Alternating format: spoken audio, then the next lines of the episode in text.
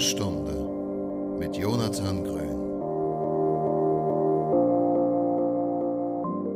Moin Moin und herzlich willkommen zur Grünen Stunde. Heute in der Folge 14.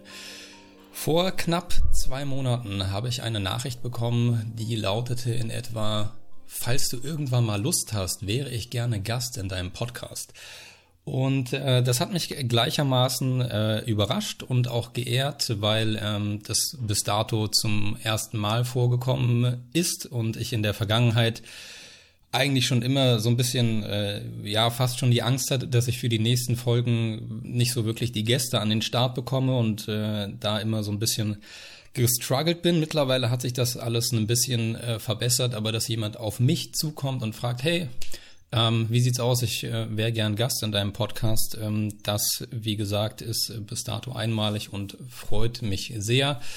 Ähm, und bevor wir jetzt an diesem schönen, bei mir zumindest sehr sonnigen Christi Himmelfahrtsfeiertag, wie auch immer, während andere Leute äh, vielleicht besoffen mit dem Bollerwagen durch die Gegend spazieren, werde ich jetzt gemeinsam mit meinem Gast hier hoffentlich einen schönen Podcast aufnehmen. Und äh, um nicht noch weiter um den heißen Brei herumzureden, bei mir zu Gast heute ist die Christine. Hallo Christine, ich grüße dich. Hallo Jonathan, vielen Dank, dass ich dein Gast sein darf.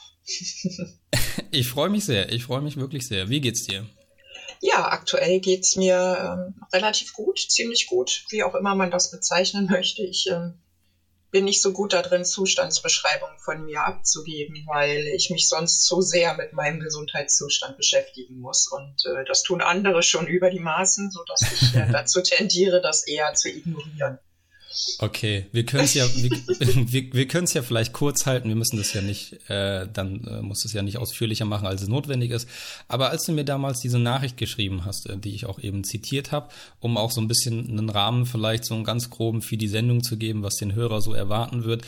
Was war deine Intention, ähm, als du mir das geschickt hast? Ähm, die Intention war, dass ich äh, mich mit deinem Podcast beschäftigt habe und festgestellt habe, dass du dich ja sehr intensiv, aber sehr entspannt und sehr normal mit dem Thema Cannabis beschäftigst. Und äh, durch meine äh, metastasierte Brustkrebserkrankung bin ich seit äh, Dezember 2018 selbst medizinische Cannabis-Patientin mit äh, Kostenübernahme der Krankenkasse. Und ähm, interessiere mich ja sehr für das Thema auch schon vorher. Und fand deine Vielschichtigkeit in den Gesprächen einfach auch immer wahnsinnig interessant. Also du ähm, bist ja auch sehr offen vom Hölzchen auf Stöckchen zu kommen und den Dingen so ihren Gesprächslauf zu lassen, was ich immer sehr angenehm finde, wenn man mit jemandem spricht also was ich auch als Zuhörer sehr zu schätzen weiß, dass man einfach mal die Tür aufmacht und Spielraum anbietet, so dass man sich eben nicht nur auf eine Krankheit fokussiert oder nicht nur auf ein Thema, sondern dann tatsächlich die ganze Persönlichkeit dieses Gastes auch irgendwie darstellen kann. Ähm, und das war der Grund, warum ich mich bei dir sozusagen beworben habe.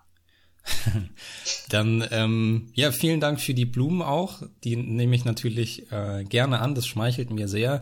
Und ähm, ich versuche natürlich auch so ein bisschen diese ja, äh, im Grunde genommen so ein bisschen auch der, der Erwartungshaltung, die da jetzt auch so, so, so ein bisschen mitschwingt, auch äh, gut äh, zurecht äh, oder gut äh, gerecht zu werden um ähm, dann aber vielleicht trotzdem direkt als, ähm, als Einstieg das zu nutzen. Ich habe mich natürlich auch ähm, dann äh, mit dir, wir haben uns schon ein bisschen ausgetauscht. Ähm, du hast eine ähm, relativ vielfältige äh, Instagram-Seite auch, hast mittlerweile auch deinen eigenen Podcast, über den wir sicherlich später auch noch ähm, starten werden. Ähm, und da ähm, versuchst du ja auch Themen so ein bisschen, was heißt so ein bisschen, Themen in die Öffentlichkeit zu bringen, die vielleicht sonst eher weniger das Licht der Öffentlichkeit erblicken, wie äh, ich oder wir das beispielsweise auch mit dem Thema Cannabis machen. Aber äh, wie du gerade auch schon ähm, von deiner Diagnose erzählt hast, dem metastasierenden äh, Brustkrebs, da würde ich tatsächlich direkt einsteigen wollen, weil ich da einige Fragen zu habe, die mich ähm, sehr interessieren und ähm, nicht nur die Krankheit selbst, sondern auch was das dann tatsächlich mit einem Menschen macht, interessiert mich wirklich sehr. Deswegen, ähm, wenn ich das jetzt hoffe, ich gebe das richtig wieder. Du hast die Diagnose bekommen 2015, ist das richtig?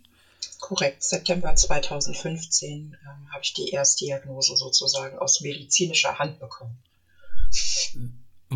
Okay, was, wie, wie, wie hast du damals reagiert? Was, was waren deine ersten Gedanken? Also die Geschichte an sich fängt ja vorher an. Man äh, tastet einen Knoten oder äh, je nachdem, welche Krebsart man hat. Man fühlt sich nicht wohl, geht zum Arzt. Äh, dann gibt es eine mhm. Reihe von Voruntersuchungen, um eben dorthin zu kommen, dass man dann tatsächlich die Gewissheit hat, dass man diese Erkrankung hat. Und bei mir war das eben auch so. Mein Mann hat diesen Knoten entdeckt. Ähm, und äh, ich habe den dann ein paar Tage sozusagen beobachtet und bin dann äh, zum Gynäkologen gegangen und ähm, war mir zu diesem Zeitpunkt das selbst auch nochmal nachertastens, aber bereits sicher, dass ich äh, Brustkrebs haben werde, dass das ein Brustkrebs ist und war damit total fein. Klingt doof, ist aber tatsächlich so. Also ich war mit äh, damit total fein. Es lief okay so ein Kopfkino ab, so was machst du denn jetzt, wenn das jetzt tatsächlich ein Krebs ist? Ja. Ähm, und äh, habe so auf mein Leben so ein bisschen äh, zurückgeguckt und habe gesagt, ja, passt, alles gut. Da ist nichts, was du jetzt ad hoc erledigen müsstest. Also, ne, dann stellt sich ja so die Frage, bist du mit deinem Leben so fein, ja. dass du es in Kauf nimmst, an so einer Erkrankung zu sterben? Wobei man wow. natürlich beim Brustkrebs immer davon ausgeht, dass man erst bei der Erstdiagnose ganz, ganz gute äh, Heilungschancen hat.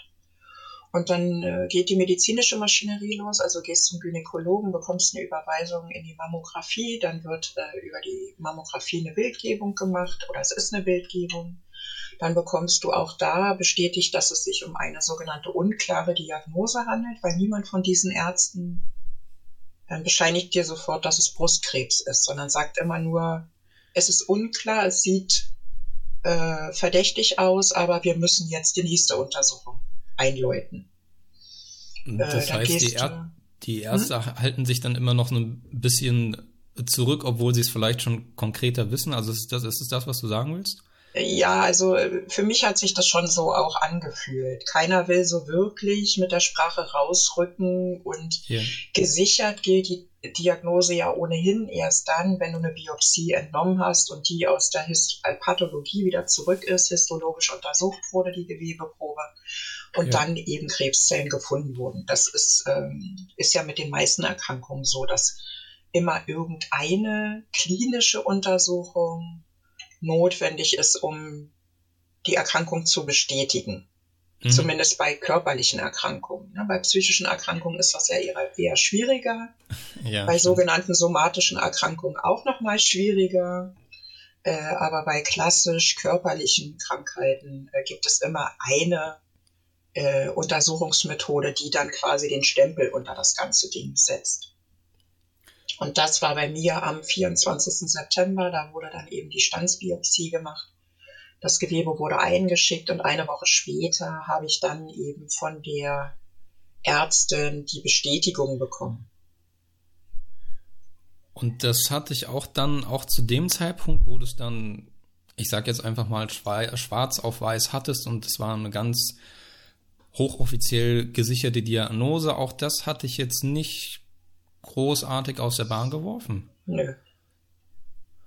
Okay, dann vielleicht um, um, um, das tut um, mir leid. Nein, das muss dir überhaupt nicht leid tun. Also ich finde es ja, das finde ich wahnsinnig spannend, um, um das aber auch vielleicht ein bisschen besser einordnen zu können, muss das jetzt nicht äh, irgendwie mit einer Zahl genau beziffern, aber wie alt warst du zu dem Zeitpunkt, als dann die Diagnose kam? Also ich bin Jahrgang 66, 2015 war die Diagnose äh, nach Adam Riese, glaube ich, äh, noch nicht ganz äh, 49. Okay. Richtig oder falsch? Richtig, ne? Ich bin 15 bis 66, ja, macht eine 9 am Ende, ja, 49. Also ich wäre im Dezember 49 geworden zum Zeitpunkt der Diagnose, bin ich also 48, sowieso Jahre gewesen. okay, und hast bis zu dem Zeitpunkt, da habe ich jetzt so ein bisschen zumindest äh, so, so rausgehört, schon, schon viel erlebt, schon viel gesehen und bist so, was das Leben dir bis dato gegeben hat, auch zufrieden gewesen und hattest jetzt nicht das Gefühl, du müsstest jetzt noch zwingend irgendwas machen oder irgendwo hinreisen oder irgendwie, äh, wie das dann ja vielleicht manchmal so ist. Ja, genau so war das. Also ich hatte nicht zwingend das Bedürfnis, den Mount Everest zu erklingen. Dazu bin ich notorisch zu faul. Das ist mir viel zu anstrengend. äh, ich hatte jetzt auch nicht das Bedürfnis, nochmal bei Deutschland sucht den Superstar mitzumachen. Äh, also es gibt keine Bucketlist bei mir, immer noch nicht. Ja. Und, Und du hattest die, vorher auch keine? Nee, hatte okay. ich noch nie, mein ganzes Leben lang nicht. Sondern okay. ich bin, also man muss dazu wissen, wer mich nicht kennt, ich bin äh, von Kindesbeinen an mehrfach schwerst traumatisiert worden. Also ich bin ein wandelndes PTBS-Lexikon auf zwei Beinen, habe an körperlicher, psychischer, emotionaler Gewalt, glaube ich, alle Spielarten dieser Welt erlebt, sowohl von Eltern als auch von Angehörigen, als auch von Partnern, als auch von Gesellschaft. Ähm, und bin dadurch oder habe auch äh, viele Körper, also nicht körperliche Verluste, sondern tatsächlich das Thema Sterben begleitet mich auch schon sehr lange von frühesten Kindesbeinen an, sodass okay. so ein Thema äh, Leben und Sterben und Tod für mich etwas ganz Normales ist ich habe dann auch eine Krankenschwesternausbildung absolviert, habe die allerdings ohne Prüfung abgebrochen. Also ich habe sie bis zum Ende absolviert, bin dann aber zur Prüfung nicht angetreten, weil mir diese das System, wie wir mit Patienten umgehen, schon in den späten 80er Jahren sehr missfallen hat und ich ähm, für mich selber einen ganz anderen Anspruch an Pflege gestellt habe, den ich aber schon während meiner Ausbildungszeit nicht anwenden konnte, weil es mehr um Verwaltung und um ähm, medikamentöser Therapie geht, als um tatsächliche Betreuung von Menschen. Ja. Und ich wusste, dass ich in diesem Job so nie arbeiten kann. Weil, weil du den, Ans den Ansprüchen, die du selber an dich hast, gar nicht in dem Beruf gerecht werden könntest, aufgrund der Umstände, die sowas mit sich bringt weil es nicht gewollt war. Schon während meiner Ausbildung bin ich Spießrouten gelaufen, wurde diskreditiert von Stationsleitungen und Ärzten. Ja. Ähm, und wusste, dass ich in diesem Komplex des vorhandenen Gesundheitssystems eine Bremse bin. Weil ich hier auch zum Hinterfragen und zum Diskutieren neige und zum aber warum müssen wir das so machen? Gibt es nicht noch einen zweiten Ansatz? Selbst wenn wir dieses Regelwerk haben, ähm, gilt es ja dann doch über den Tellerrand hinaus zu gucken in meiner persönlichen Wahrnehmung. Und ich wusste, dass ich damit ein System ausbremse, was nicht ausgebremst werden will und äh, weder das System noch ich dann jemals Freunde sein können und glücklich miteinander werden. Und von daher habe ich mich dann eben entschieden, äh, diese Prüfung nicht anzutreten. Rückblickend betrachtet war das nicht meine geilste, klügste Entscheidung. Weil wenn du äh, in, deinem, in deiner Vita immer angeben musst, dass du keine abgeschlossene Berufsausbildung hast, giltst du ja in Deutschland schlechthin als bekloppt oder als doof oder als nicht kompetent oder so. Du brauchst ja in Deutschland für allen Quatsch einen Schein, den du dir an die Wand nagelst und irgendwelchen Menschen in deiner Vita darlegst, damit du ja. als kompetenter Mitarbeiter sozusagen wahrgenommen wirst. Ganz egal, ob das was mit dem Fach zu tun hat oder nicht. Ja, ich hatte es auch gerade in dem, in dem letzten Vol in der letzten Folge meines Podcasts äh, mit dem ähm, Hip-Hop-Journalisten, ähm, den ich da zu Gast hatte. Nette Grüße, Alex, falls du das auch gerade hörst. Ähm, und da haben wir uns am Rande, also auf, äh, abseits der, äh, der Aufnahme, dann auch noch mal kurz darüber unterhalten, dass er in diesem ich nenne es jetzt einfach mal künstlerischen Bereich, in dem er ja auch tätig ist, dieses klassische Bewerben mit, ich habe hier irgendwie eine Vita, ich habe ein Anschreiben, ich habe einen Lebenslauf, was auch immer, äh, bis dato nie irgendwie konfrontiert worden ist. Und ich bin da auch äh, ein Stück weit neidisch drauf, weil ich bin seit meiner Ausbildung, seitdem ich aus der Schule raus bin, ist es äh, egal, in welchen Firmen ich in der Zwischenzeit irgendwo gearbeitet habe, ist es immer der Standard gewesen und ähm, es ist immer eine angenehme Abwechslung gewesen, wenn man zumindest mal ein Anschreiben nicht irgendwie mitschicken äh, musste, was hier und da dann auch vorgekommen ist. Es ist zwar die Ausnahme gewesen, aber wenn es hier und da auch einfach nur mal gereicht hat, dass man seinen Lebenslauf mitgeschickt hat und ähm, in dem Bereich, in dem ich arbeite, ist es nicht unüblich, dass man noch eine Projektliste mitschickt. Ähm, aber wie du halt gerade sagst, also für alles, ne, Arbeitszeugnisse und so und gegebenenfalls noch Schulzeugnisse kommt ja auch alles hinten dran. Und ähm, das ist gerade in Deutschland, in vielen Ländern wird es aber wahrscheinlich anders sein, das kann ich aber nicht bewerten, weil ich es nicht weiß wie du so schön gesagt hast, man braucht irgendwas, was man sich an die Wand nageln kann, was einem attestiert, dass man XY irgendwie kann, gemacht hat oder was auch immer. Genau, du ähm, kannst ja nicht etwas wissen, was du nicht gelernt hast, was ja völliger Schwachsinn ist. Also wenn du dir mein, äh, mein, mein Lebenslauf durchliest, der ist bunt und ähm, wenn ich wirklich alles reinschreibe, was ich an Hard Skills und Soft Skills habe und ähm, an Kursen, die ich äh, sowohl privat gemacht habe als auch ähm, die ich während meiner äh, Berufstätigkeit absolviert habe, etc. Wenn ich das gedruckt abgebe, ist es fast ein Pamphlet. Also ja. ich habe mir angewöhnt, äh, für bestimmte Stellen wirklich nur noch Auszüge in den Lebenslauf zu packen und extra dafür eine Webseite erstellt, damit, wenn da jemand näheres Interesse hat, äh, bekommt er ein Login von mir für diese Website und kann dann ja. wirklich auf alle Daten und alle Sachen, die ich jemals gemacht habe, zugreifen. Weil das will auch keiner lesen, ganz ehrlich. Ja. So, ein, so, ein, so ein Lebenslauf ist ja auch so eine Geschichte, das schickst du weg, dann wird es meist von irgendeiner Assistentin vorsortiert und wenn der dein Gesicht nicht passt, landest du ja schon mal nicht in dem interessanten Stapel. Das ist so. Ich habe das selber machen müssen unter ähm, Prioritätskriterien meines Chefs. Wenn ja. wir Mitarbeiter gesucht haben, also ich bin zum Schluss Managementassistentin gewesen, ich habe ganz klare Kriterien äh, bekommen, die eben auch diskriminierend waren. Äh, ganz klar, äh, entweder ähm, waren sie diskriminierend in Form sexueller Ausrichtung oder körperlicher Präferenzen, also sei es Haarfarbe, Augenfarbe, Haarlänge, keine Ahnung. Wow. Das ist mir alles begegnet. Das machen wir in Deutschland immer noch so. Während wenn du dich zum Beispiel in Irland bewirbst, ich bin ein riesen Irland-Fan, dann ist das so, der der CV, also äh, Curriculum Vitae, darf kein Bild enthalten. Ist es gesetzlich so? Ja. Es okay. ist ohne Bild, ohne Alter. Das darf auch nicht drin sein, auch nicht Religion, auch nicht ähm, Geschlecht. Das ist alles verboten dort. Wow, okay. Das dürfen das die vom Gesetzgeber her nicht machen. Und der Witz ist, du warst noch nie in Irland, ne? Nein, ich finde es. Ja, das ist nicht schlimm. Also ich hinterfrage das immer nur, weil manche wissen das dann irgendwie doch. Ähm, wenn du dort in große Supermittelläden gehst, also dort ist zum Beispiel Tesco sowas wie bei uns real. Entschuldigung, Schleichwerbung, aber nur um ein Vorstellungsvermögen zu, äh, aufzubauen. Ja. So, so ein Multishopper. Tesco ist so ein riesen Multishopper.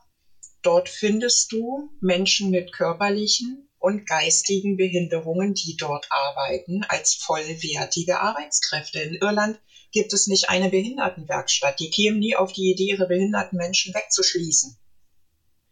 Ja, sondern die sind dort eins zu eins integriert im normalen Arbeitsprozess.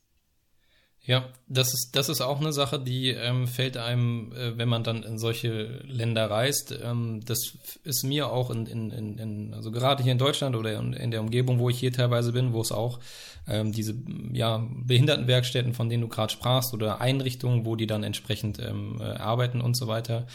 Ähm, aber als Teil der Gesellschaft nimmt man solche Leute eher weniger wahr, sondern eher dann nur in, wie du gerade sagst, also gerade in Deutschland in so bestimmten Einrichtungen, äh, wo die dann, wo dann gegebenenfalls auch ein, ähm, ja, ein Supermarkt irgendwie dann angeschlossen ist oder irgendwas anderes, ähm, wo die entsprechend äh, leben und arbeiten. Aber wenn man jetzt hier in den Supermarkt geht, egal ob das äh, da kann man ja ein paar nennen, Aldi, Rewe, Netto, Lidl, äh, was auch immer, Penny, keine Ahnung, dann ist das kein alltägliches Bild und genau. Um, umso mehr fällt es einem dann halt auf. Und dann hinterfragt man das natürlich auch so, warum fällt mir das jetzt überhaupt auf, dass dort jemand, na, also wie du gerade sagst, ist natürlich, ähm, es ist absolut schade, dass die nicht viel mehr ähm, in das alltägliche Leben, und ich rede jetzt gar nicht nur von dem beruflichen Leben, ähm, da integriert sind. Genau, also Aber- du findest die weder als Kunde, ganz selten in Deutschland, noch Mhm. findest du die, also das kann man sogar noch weiter differenzieren, beziehungsweise noch, noch klarer ähm, festlegen. Menschen mit einem GDB finden nur dann auf einer Verkaufsfläche statt, wenn sie keine offensichtliche Behinderung haben. Mit einem GDB meinst du den, den Grad der Behinderung. Mhm. Ja. Ja. Du kriegst ja in Aber- Deutschland schon mit, einer, mit einem GDB eigentlich keine Stelle, weil damit will sich ja niemand großartig rumquälen, weil du ja unter Umständen bei einem äh, Grad der Behinderung von 50 fängt ja der besondere Kündigungsschutz an, du hast mehr Ja. Urlaubstage etc. Damit will, wollen sich wenige Arbeitgeber befassen. Lieber zahlen die eben äh, diese äh, Pro-Kopf-Prämie, ne, um eben keinen schwerbehinderten Menschen einzustellen. Ja. Und es ist tatsächlich so, dass GDB nur dann im Arbeitsleben stattfindet, wenn es nicht offensichtlich ist oder aber wenn es hinter verschlossenen Türen ist. Äh, Ja. Also im Büro, Verwaltung etc. Dann findest du mal vereinzelt jemanden. Ähm, aber in der Öffentlichkeit so gut wie gar nicht. Und damit sind wir dann wieder äh, beim, beim Krebs zum Beispiel. Menschen mit metastasiertem Krebs, die also chronisch an Krebs erkrankt sind, bekommen nicht mal mehr einen 450-Euro-Job. Nicht, wenn sie, schon Jahr, wenn sie nicht schon jahrelang vorher in dem Unternehmen tätig waren. Auf dem freien Arbeitsmarkt bekommst du nichts. Gar nichts. Ist Also du was, müsstest was die belügen. So rum wird ein Schuh draus.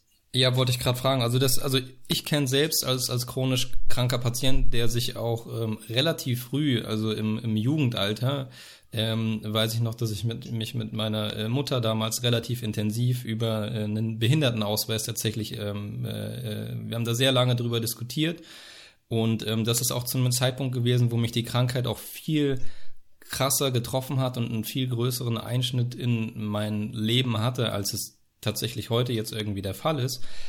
Aber ich wusste zu dem damaligen Zeitpunkt oder ich hatte zu dem damaligen Zeitpunkt so mit 14, 15, 16 schon auch so ein bisschen das Gefühl, wenn dir dieser, jetzt einfach salopp gesagt, wenn dir dieser Stempel jetzt aufgedrückt wird, den wirst du ja nicht mehr los. Den hast du ja für immer. Ne? Also du, äh, die, genau wie die Krankheit, die ich habe, das ist, äh, die ist chronisch, die wird auch äh, nie wieder verschwinden, unabhängig davon, wie gut ich jetzt irgendwie gerade damit umgehen kann. Aber zusätzlich noch dann ein Dokument zu haben, was einem das irgendwie attestiert und ähm, was einem dann auch gerade im, im Berufs- und Arbeitsalltag ja auch irgendwie begleitet, ähm, bin ich rückblickend tatsächlich froh, dass ich äh, die Entscheidung so getroffen habe. Und ich habe jetzt auch in den in den vielen Unternehmen, in denen ich gearbeitet habe, äh, teilweise auch in äh, teilweise auch äh, in der Betriebsratsarbeit tätig gewesen, äh, gesehen, dass das muss ich jetzt vorsichtig formulieren, eher, genau wie du es auch gerade gesagt hast, eher negativ ausgelegt wird als, als positiv, um das jetzt Ja. einfach mal so, Ja. so stehen zu lassen. Also ich kann da Aber- gerne mehr in die Tiefe gehen ähm, als du, weil, ne? Ja, das, das, auf, auf jeden Fall gar keine Frage. Bevor, bevor du da ähm, äh, in die Tiefe gehst, will ich einen Begriff noch mal kurz klären, äh, der mir, der auch mir äh, zu Beginn gar nicht so bewusst war, den du äh, schon, schon im Vorgespräch mal kurz erklärt hast, aber alle für die, die das nicht wissen, dieses ähm, Wort metastasierend ähm, in, im, im, in Bezug auf die Krebserkrankung, kannst du das noch mal ein bisschen ähm, ja, ausführlicher erklären, wa- was genau das bedeutet, was das genau für dich auch bedeutet? Genau, also es war ja so, dass ich, ich erzähle das mal anhand von, von meinen Fakten einfach auch, äh, weil das ja auch nochmal so eine offene Frage ist von Anfang des Gesprächs, da war ich ja noch, auch noch nicht so richtig durch mit. Ähm, also äh, September 2015 kam da die Diagnose mit dem Brustkrebs und ähm, ähm, der wurde dann operiert und bestrahlt und dann sind wir erstmal davon ausgegangen, dass alles gut ist. In den meisten Fällen ist das auch so. Mhm. In anderen Fällen passiert dann im Abstand von Monaten oder Jahren einfach, dass der Krebs wiederkommt. Das nennt sich dann rezidiviert. Also du bekriegst dann ein Rezidiv, entweder beim Brustkrebs an derselben Brust oder auf der gegenüberliegenden Brust.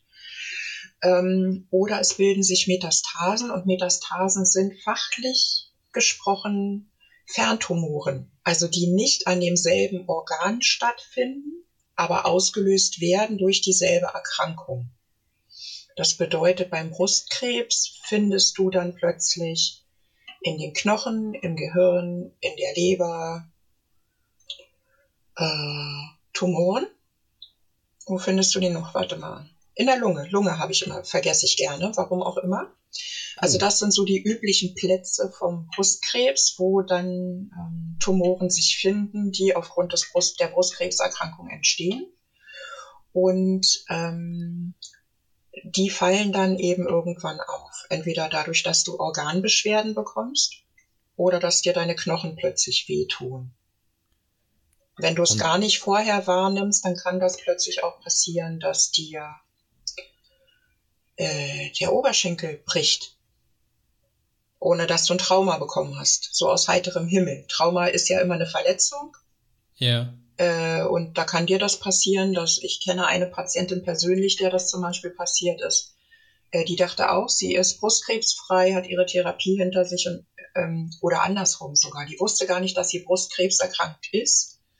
Und der ist plötzlich ohne eigenes Zutun der Oberschenkel gebrochen. Die ist zusammengebrochen und hatte Schmerzen.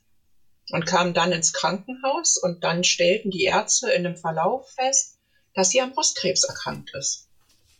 Wow. Und dass das eine Metastase ist. Also ein Tumor, der in dem Knochen gewachsen ist und so groß wurde, dass er den Knochen kaputt gemacht hat. Wow, das ist echt beängstigend. Genau, also sowas kann halt passieren und sowas kann dir halt passieren in der Lunge, in der Leber, im Gehirn äh, oder aber eben in den Knochen. Und bei mir ist das eben auch aufgefallen. Ich bin chronische Schmerzpatientin ja schon seit vielen Jahren, weil ich sehr viele degenerative Prozesse in meiner Wirbelsäule habe, also sehr starke Abnutzungserscheinungen inklusive Band, mehreren Bandscheibenvorfällen etc und habe dann in meiner Wirbelsäule, das war im September, Oktober 2016, also sagen wir mal ungefähr zehn Monate nach Abschluss der ersten Therapie, äh, Schmerzen in der Wirbelsäule bekommen, die zu dem, was ich sonst habe, nicht gepasst haben, weil es an Stellen auftrat, die üblicherweise bei mir gar nicht betroffen waren. Oh und äh, dachte so, na ja, das kann sein, ne? wenn du Fehlhaltungen hast oder chronische degenerative Prozesse, dann kann das auch mal sein, dass so ein Schmerz auch mal woanders stattfindet, einfach weil du dich blöde bewegt hast, schlecht geschlafen oder wie auch immer. Das wurde dann aber irgendwie nicht besser und ging auch von alleine nicht so richtig gut weg, weil ich habe ja dann, also wenn du ständig mit Wirbelsäulenproblemen durch die Gegend rennst, hast du ja so deine Tipps und Tricks, wie du versuchen kannst, ne, die Schmerzen ja. wieder wegzumachen, sozusagen, durch ja. Krankengymnastik oder so. Und das ging nicht. Es ging einfach nicht wirklich gut weg. Und dann bin ich zu meinem Gynäkologen gegangen im Rahmen einer Nachsorgeuntersuchung und habe mir eine Überweisung geben lassen fürs MRT. Und im Januar 2017 haben wir dann alle Segmente der Wirbelsäule untersuchen lassen durch das MRT, also Halswirbelsäule, Brustwirbelsäule, Lendenwirbelsäule.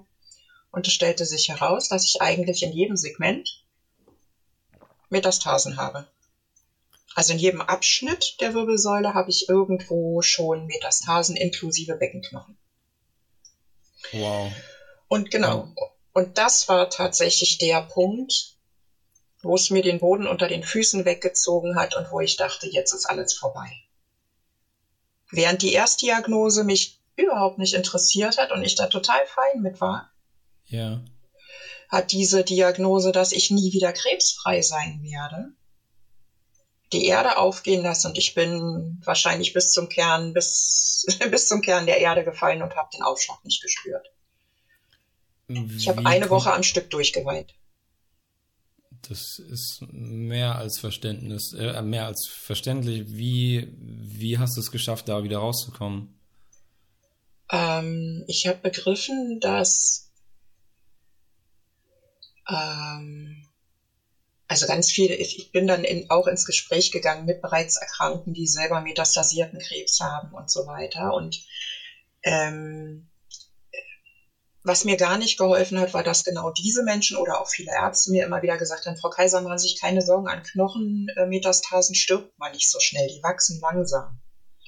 Das klingt erstmal, wenn du dich mit dieser Diagnose auseinandersetzen musst, so ein bisschen wie so ein Schlag ins Gesicht, so nach dem Motto, ja, jetzt hab dich mal nicht so. Das meinen die mhm. alle nicht so, aber es klingt einfach so. Weil du hast einfach das Gefühl, dass sie deine Ängste überhaupt nicht wahrnehmen. Ne? Und ja. ich sag mal, wenn man sich mit mir unterhält oder auch wenn man mich sieht und mit mir im Gespräch ist, hat man jetzt nicht den Eindruck, dass ich jemand bin, der schnell dazu neigt, verängstigt zu sein. Sondern das ist auch ich, nicht mein Eindruck. So, also ich klinge meistens so, als hätte ich ein drei Meter breites Kreuz und könnte die Lasten der Welt schultern und würde mhm. das sogar noch spaßig und als Herausforderung annehmen. Ne? Spaßig finden und als Herausforderung annehmen. War nicht so.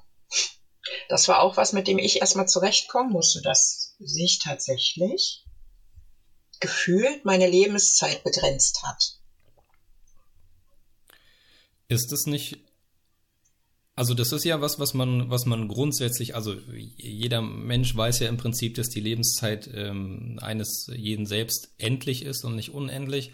Aber das ist natürlich was, womit man sich in der Regel, oder ich behaupte mal, die allermeisten Menschen befassen sich nicht regelmäßig damit. Ähm, meine Zeit ist endlich und ich versuche jetzt irgendwie im allerweitesten Sinne das Beste draus zu machen, weil in 20, 30, wie viele Jahren auch immer, äh, aller spätestens ist das Ganze hier äh, zu Ende, sondern es ist ja, sind ja vielleicht dann eher solche Erkrankungen auch, die das, die dieses Gefühl oder diese Wahrnehmung vielleicht eher noch verstärken oder ja, in, in, in, in deinem Fall möchte ich jetzt äh, fast schon sagen, nicht nur, nicht nur verstärken, sondern äh, einem das ganz bewusst machen. Also gerade auch mit solchen Aussagen wie, ähm, äh, ja, man, man, man stirbt jetzt nicht morgen, äh, das dauert halt nur ein bisschen länger. Also ich genau. habe es jetzt mal ganz salopp runtergebrochen. Ist so, ist einfach so und damit hast du vollkommen ja. recht.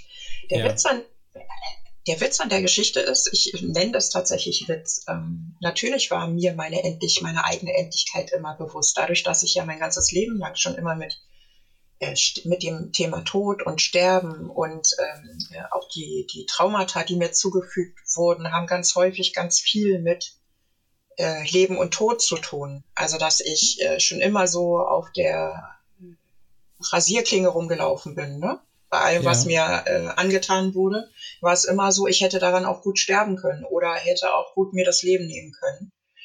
Ähm, natürlich ist es ähm, das eine. Das andere ist, wenn du dann, und ich bin ja nun mal mit einem medizinischen Background gesegnet und immer in dieser Materie auch drin gewesen, weil mich das Thema immer interessiert hat. Ähm, und ich auch jemand bin, der sehr strukturiert im Kopf ist, ähm, bin ich jemand, der auch gerne so Studien liest. Mhm. Und natürlich habe ich mich dann hingesetzt, nachdem mir alle ja gesagt haben, ja, ja, Knochenmetastasen nicht so schlimm, da stirbst du noch nicht morgen dran. Nee, aber so die Lebenszeit bei Frauen mit metastasiertem Brustkrebs liegt so zwischen zwei und fünf Jahren. Statistik. Nach, nach der Diagnose, oder? ja. Okay. Also nicht unbedingt nach der Diagnose, es kommt ja auch immer darauf an, wann man die findet. Ne? Und bei mir waren wie ja lange auch die schon, schon da sind. Mhm. Genau, wie groß die auch sind und wo die sitzen. Ähm, bei mir waren ja schon so viele da, dass es sogar zu mutmaßen ist, dass zum Zeitpunkt der Erstdiagnose schon Metastasen vorgelegen haben, aber dass die Voruntersuchungen halt nicht vollumfänglich gelaufen sind, sodass man die zum Zeitpunkt der Erstdiagnose nicht gesehen hat. Weil halt keine Knochenuntersuchung gelaufen ist. Das ist eine andere Geschichte. Bei mir läuft vieles nicht so richtig rund. Ja. ähm, ähm, aber äh, nichtsdestotrotz, also so statistisch betrachtet, liegt die, das langfristige Überleben, wie es in Krebsstatistiken so schön heißt, bei metastasierten Brustkrebspatienten zwischen zwei und fünf Jahren ungefähr. Wenn man sehr das, lange lebt, acht Jahre.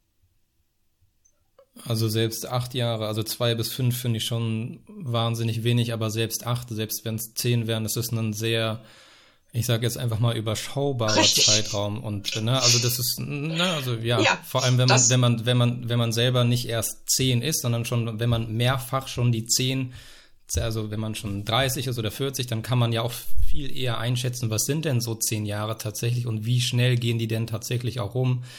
Deswegen auch so ein bisschen die Frage, welche welche Rolle spielt die, die Angst tatsächlich und ist die über die Jahre eher mehr oder weniger geworden?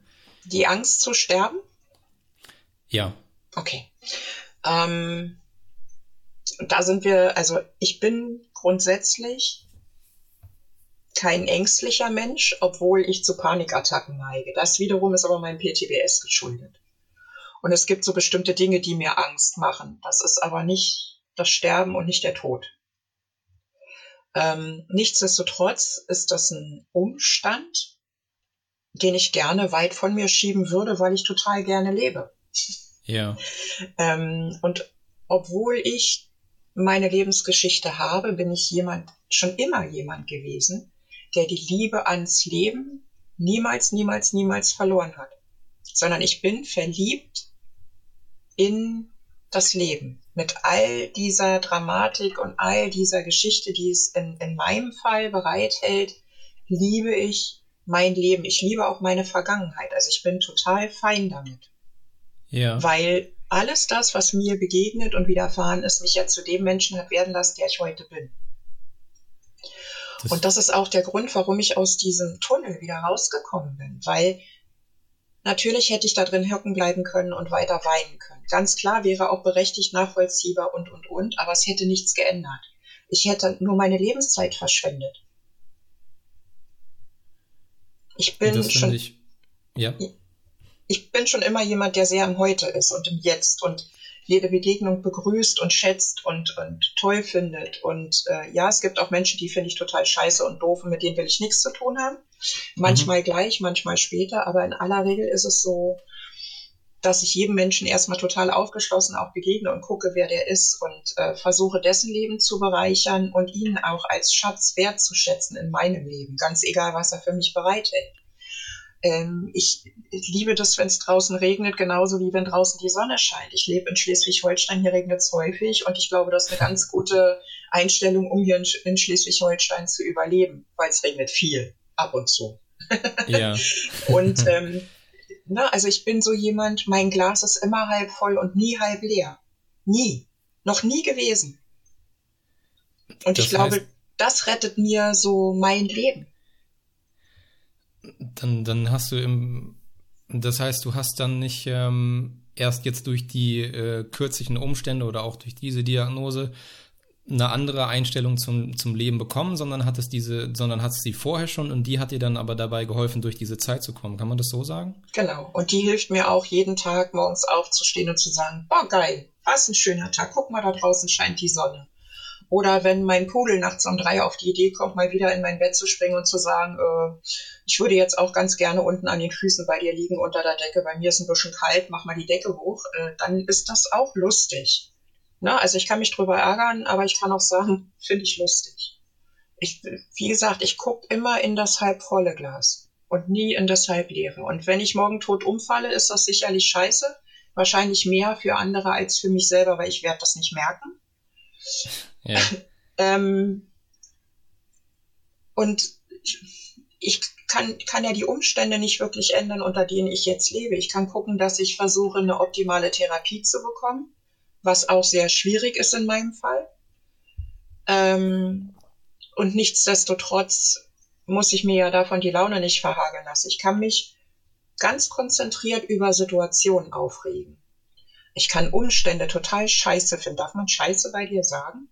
Absolut. Okay, danke. Äh, also, ne, dass ich kann mich darauf fokussieren, etwas total bescheuert zu finden. Ich kann mich darauf ja. fokussieren, Gesundheitssystem oder die Sinnhaftigkeit einer Antragstellung oder einer Ablehnung äh, in Frage zu stellen. Ich kann mhm. diese Dinge, aber das bedeutet nicht, dass ich mein Leben pauschal ablehne und doof finde. Im Gegenteil.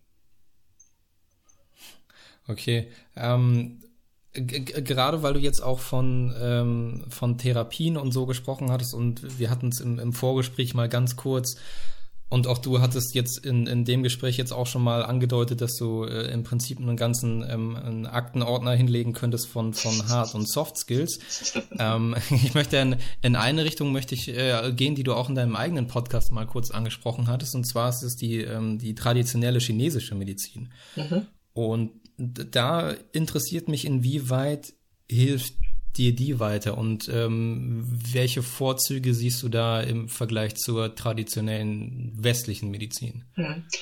Also für alle die, die keine Ahnung haben, was traditionelle chinesische Medizin ist, fange ich mal mit den Grundlagen an. Es gibt zwei ganz alte traditionelle Heilmethoden. Das, ist, das eine ist Ayurveda und das andere ist eben die TCM. Die sind beide mhm. schon mehrere tausend Jahre alt.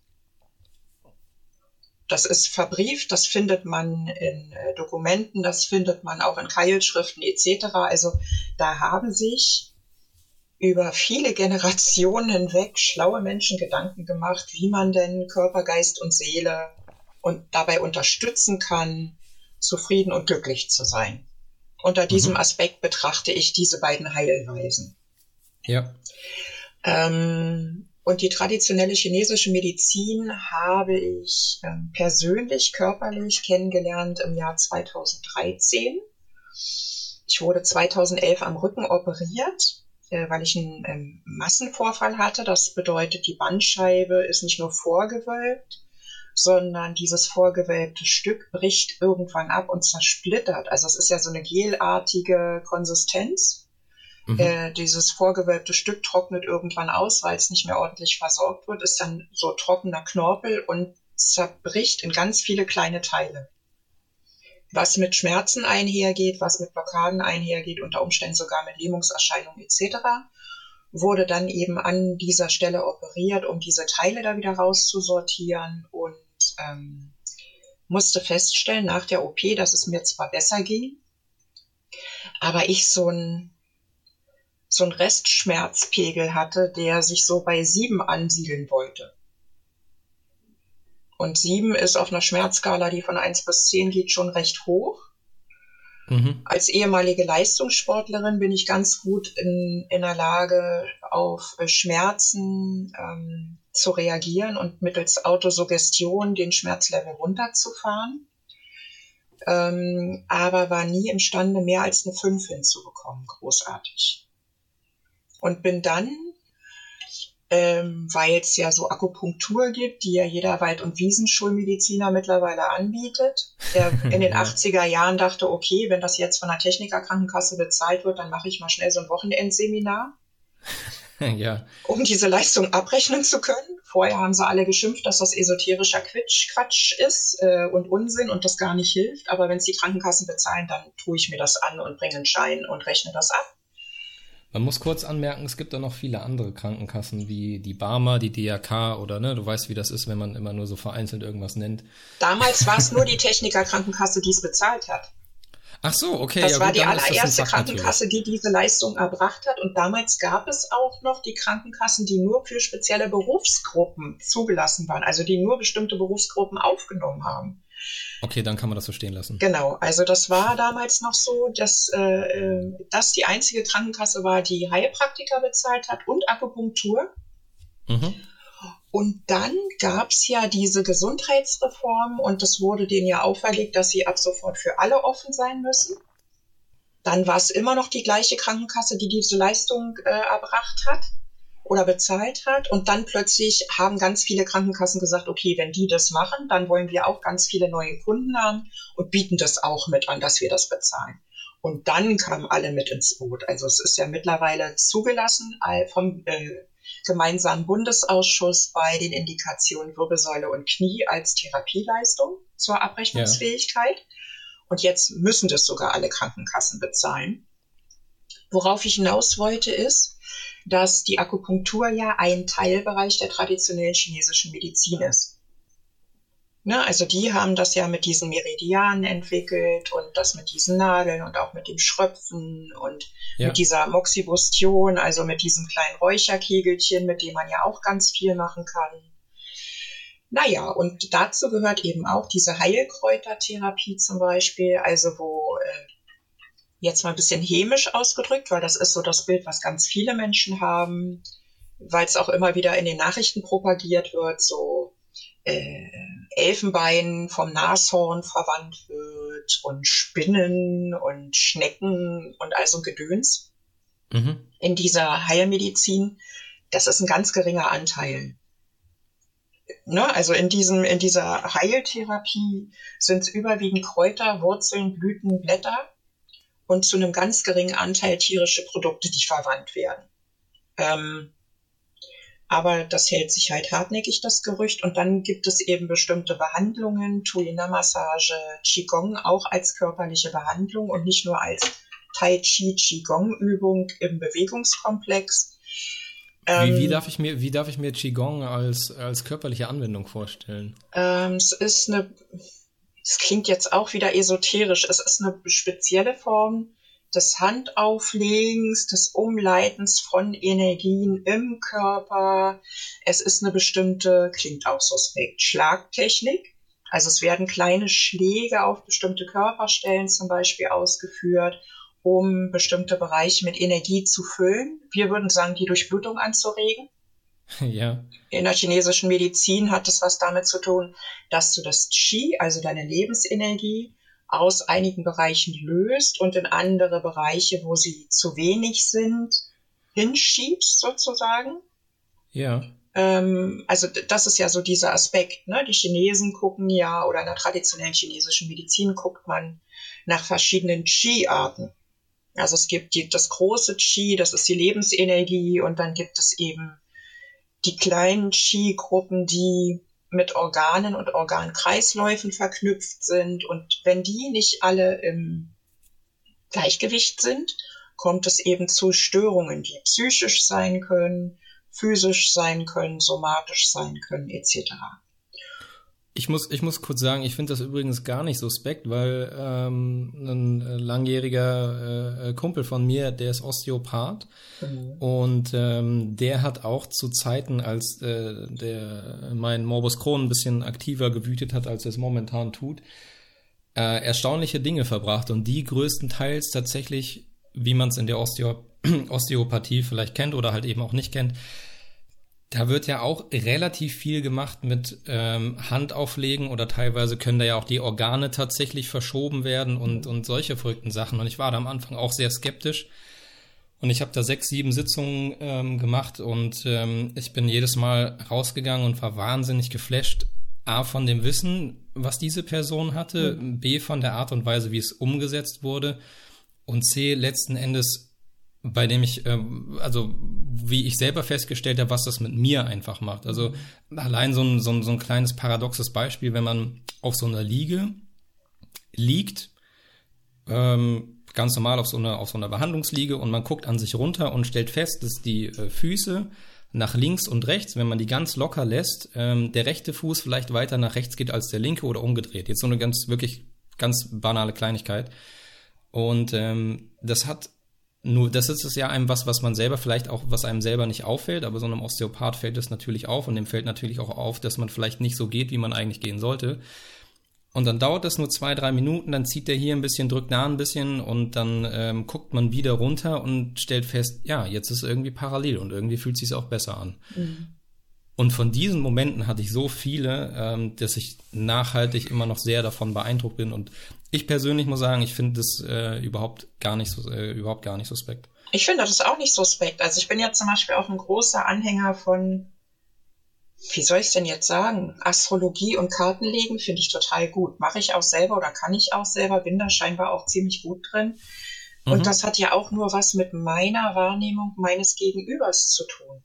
Also es bedeutet mhm. ja nicht, dass ich deine Gedanken lese, aber ähm, es gibt so Hilfsmittel, anhand derer du bestimmte Dinge erkennen kannst. Die Chinesen benutzen ja zur Diagnose zum Beispiel Antlitz, Puls. Die fühlen ja auf vier oder fünf verschiedene Arten und Weisen deinen Puls. Sowohl rechts ja. als auch links an verschiedenen Stellen mit unterschiedlicher Drucktiefe und die begutachten deine Zunge und wollen von dir wissen, wie dein Urin sich anhört, wie der gefärbt ist und wie der riecht. Oder mhm. auch dein Stuhlgang. Mhm. Und das sind alles Mittel, anhand denen die ihre Diagnosen stellen. Das liegt aber auch daran, dass in China das Schamgefühl ja auch ein anderes ist und die Leute es nicht gewohnt sind, sich entblößen zu müssen in einer Untersuchung, außer sie sind in einem Krankenhaus dort und sie werden ja. von einem Schulmediziner untersucht. Ah, ja, okay. Was ich auch grandios finde, zum Beispiel in China die großen Krankenhäuser. Da arbeiten TCM und Schulmedizin immer Hand in Hand und du wirst keinen TCM-Therapeuten finden, der sich gegen die Schulmedizin ausspricht, weil wenn du ein Antibiotikum brauchst, dann brauchst du ein Antibiotikum. Guter und wenn ja. dein Arm gebrochen ist, dann brauchst du eine ähm, Schiene, Operation, was auch immer, oder wenn du eine OP brauchst, dann brauchst du diese OP. Da wird gar nicht drüber diskutiert. Während das ja andersrum genau umgekehrt ist. Ne? Also die Schulmedizin ja. stellt die TCM ja gerne in Abrede. Ja, und, und das, da, ist, das ist. Mh. Daran merkst du ja eben auch schon, wie das mit der Wertschätzung ist. Die Chinesen ja. haben einen völlig anderen, eine andere Herangehensweise, ähnlich wie Hahnemann. Wer heilt, hat Recht. Und die deutsche Schulmedizin oder überhaupt diese klassische Schulmedizin, ich nenne sie immer Leitlinienmedizin, weil ohne Leitlinien können Ärzte ja nicht mal mehr handeln. Die sind ja zu doof zu denken mittlerweile. Es muss ja alles festgeschrieben sein, wie ein bestimmter Ablauf in einer bestimmten Therapie ist, weil ansonsten wissen die ja nicht mehr, ob sie noch rechts oder links laufen sollen. Entschuldigung, ja. das ist jetzt sehr frevelhaft, aber das ist tatsächlich so. Wenn, ne? Äh, es ist ganz schlimm. Und je tiefer ich äh, mit dieser Krankheit konfrontiert bin und auch mit äh, Krankheiten anderer Menschen, desto mehr verzweifle ich daran.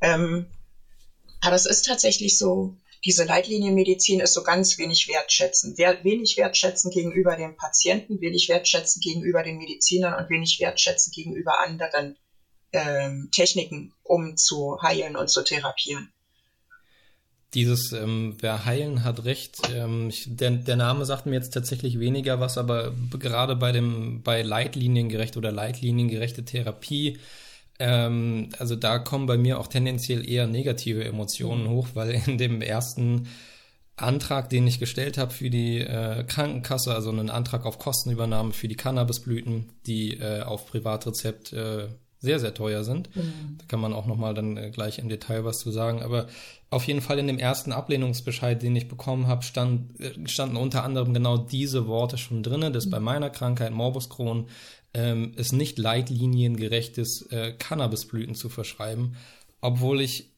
äh, so viele Studien auch da reingepackt habe, dass es ein, zwei Händen wirklich nicht mehr abzählbar war. Ich habe wirklich das Internet durchforstet zu dem Zeitpunkt, wie, äh, wie ich irgendwie selten ähm, ähm, äh, recherchiert habe, weil ich wusste, da geht's jetzt äh, wirklich auch um die eigene Gesundheit. Das motiviert dann natürlich auch.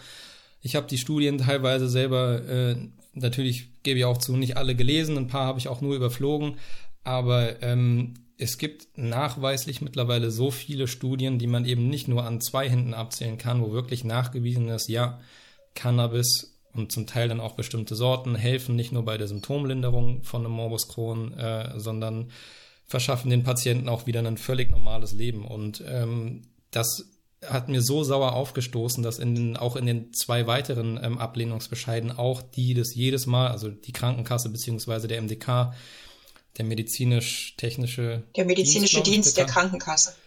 Richtig, genau. Auch bei jeder Ablehnung das wirklich immer wieder aufgeführt hat, ähm, obwohl ich auch zumindest aus meiner Sicht und zwischenzeitlich auch aus Sicht des Anwalts, den ich zwischenzeitlich angeschaltet hatte, ähm, der sich da mit Medizinrecht und diesen ganzen Sachen äh, noch besser, oder was heißt noch besser, äh, äh, ja, dessen täglich Brot es eigentlich war, das auch aufgeführt hat. Äh, kurzum, ich habe es dann irgendwann einfach äh, aufgegeben, aber das würde mich, also interessiert mich bei dir sehr stark, also gerade auch die Cannabis-Konsument, äh, die, die Cannabis-Komponente die ja auch so ein bisschen, ähm, ja, jetzt nicht, glaube ich, Hauptbestandteil der traditionellen chinesischen Medizin ist, aber ähm, ein Stück weit auch in diese Richtung geht oder vielleicht auch aus dieser Richtung kommt. Du hast gesagt, dass du seit Dezember 2018 ähm, auch Cannabis als Medizin konsumierst. Wie bist du, bist du selber auf die Idee gekommen, das äh, zu tun oder hat dir ein Arzt das empfohlen? Mm, nee, also es ist äh, ganz vieles in meiner Therapie oder in meinem Leben mit äh, streunenden Hunden, nenne ich es immer. Also äh, ich sammle gerne kuriose Erkrankungen auf und behalte die dann auch. Also sprich, die werden dann gerne chronisch bei mir. Ähm, okay. deswegen so streunende Hunde. Mhm. Ja. Äh, ist es so, dass ich ganz viel Therapien selber anstoße, mich selber äh, kundig mache. Ähm, ich würde ganz gerne noch mal kurz zur TCM sagen. Ich bin gerne. Dann, es gibt in Deutschland ein Krankenhaus mit einer Krankenhauszulassung, ähm, was nur TCM anbietet äh, in Verbindung mit Schulmedizin. Ähm, was eine Zulassung als äh, psychosomatische Klinik hat, das ist die TCM-Klinik in Bad Könz Bad Kötzting in Bayern. Mhm. Das ist eine reine TCM-Klinik. Dort bin ich hingegangen und wurde dann eben mit meinem Schmerzsyndrom sozusagen behandelt.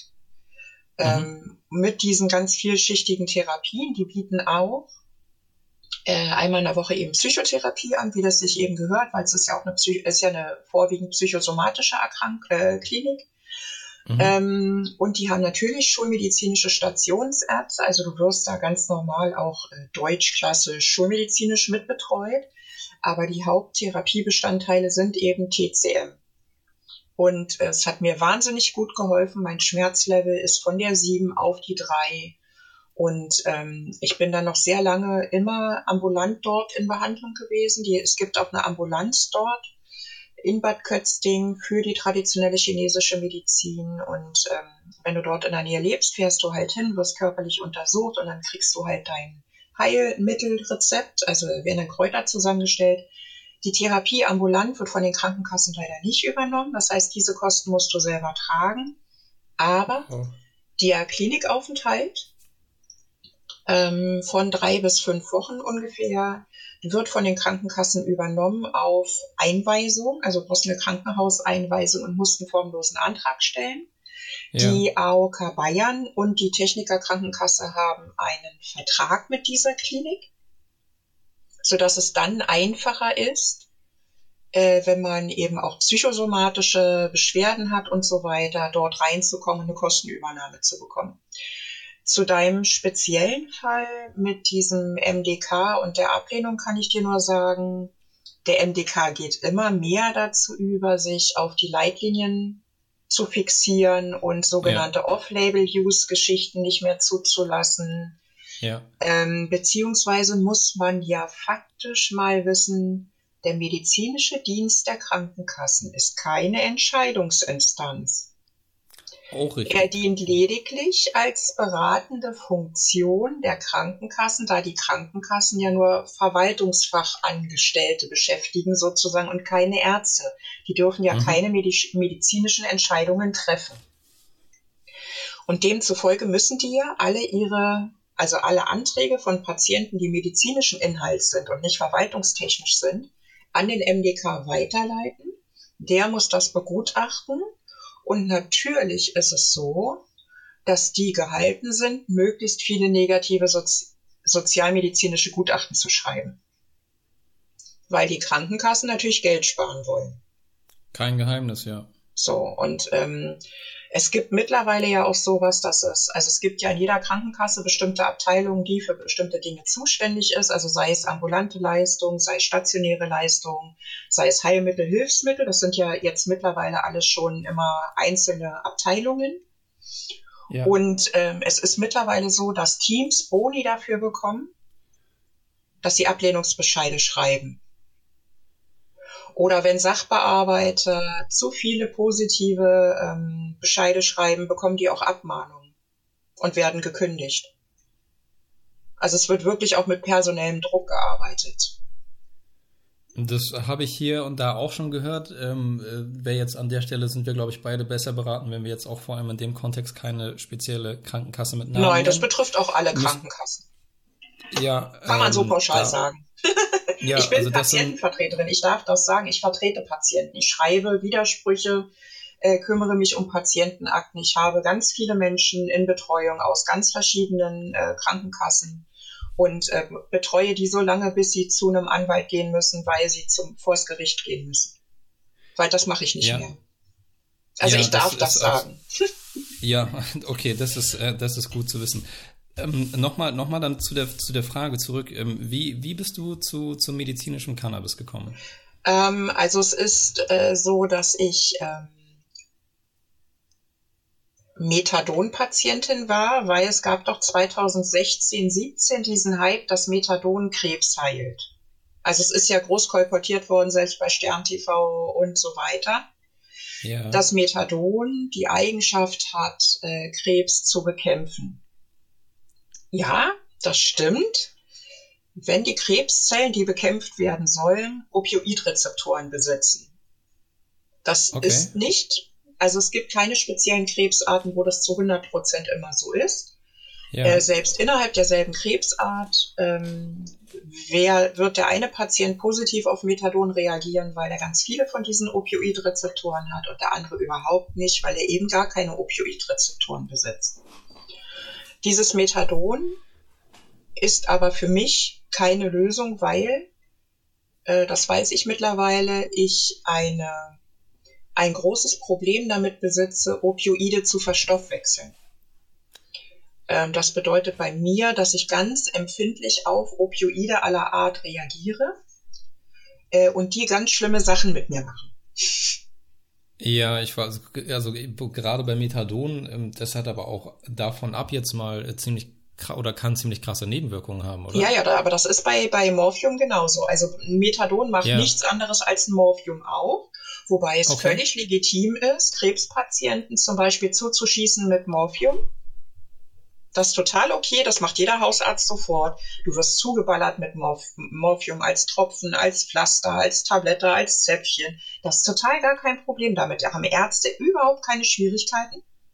Wenn du hingehst und sagst, du würdest gerne Methadon ausprobieren, um Himmels Willen, nein.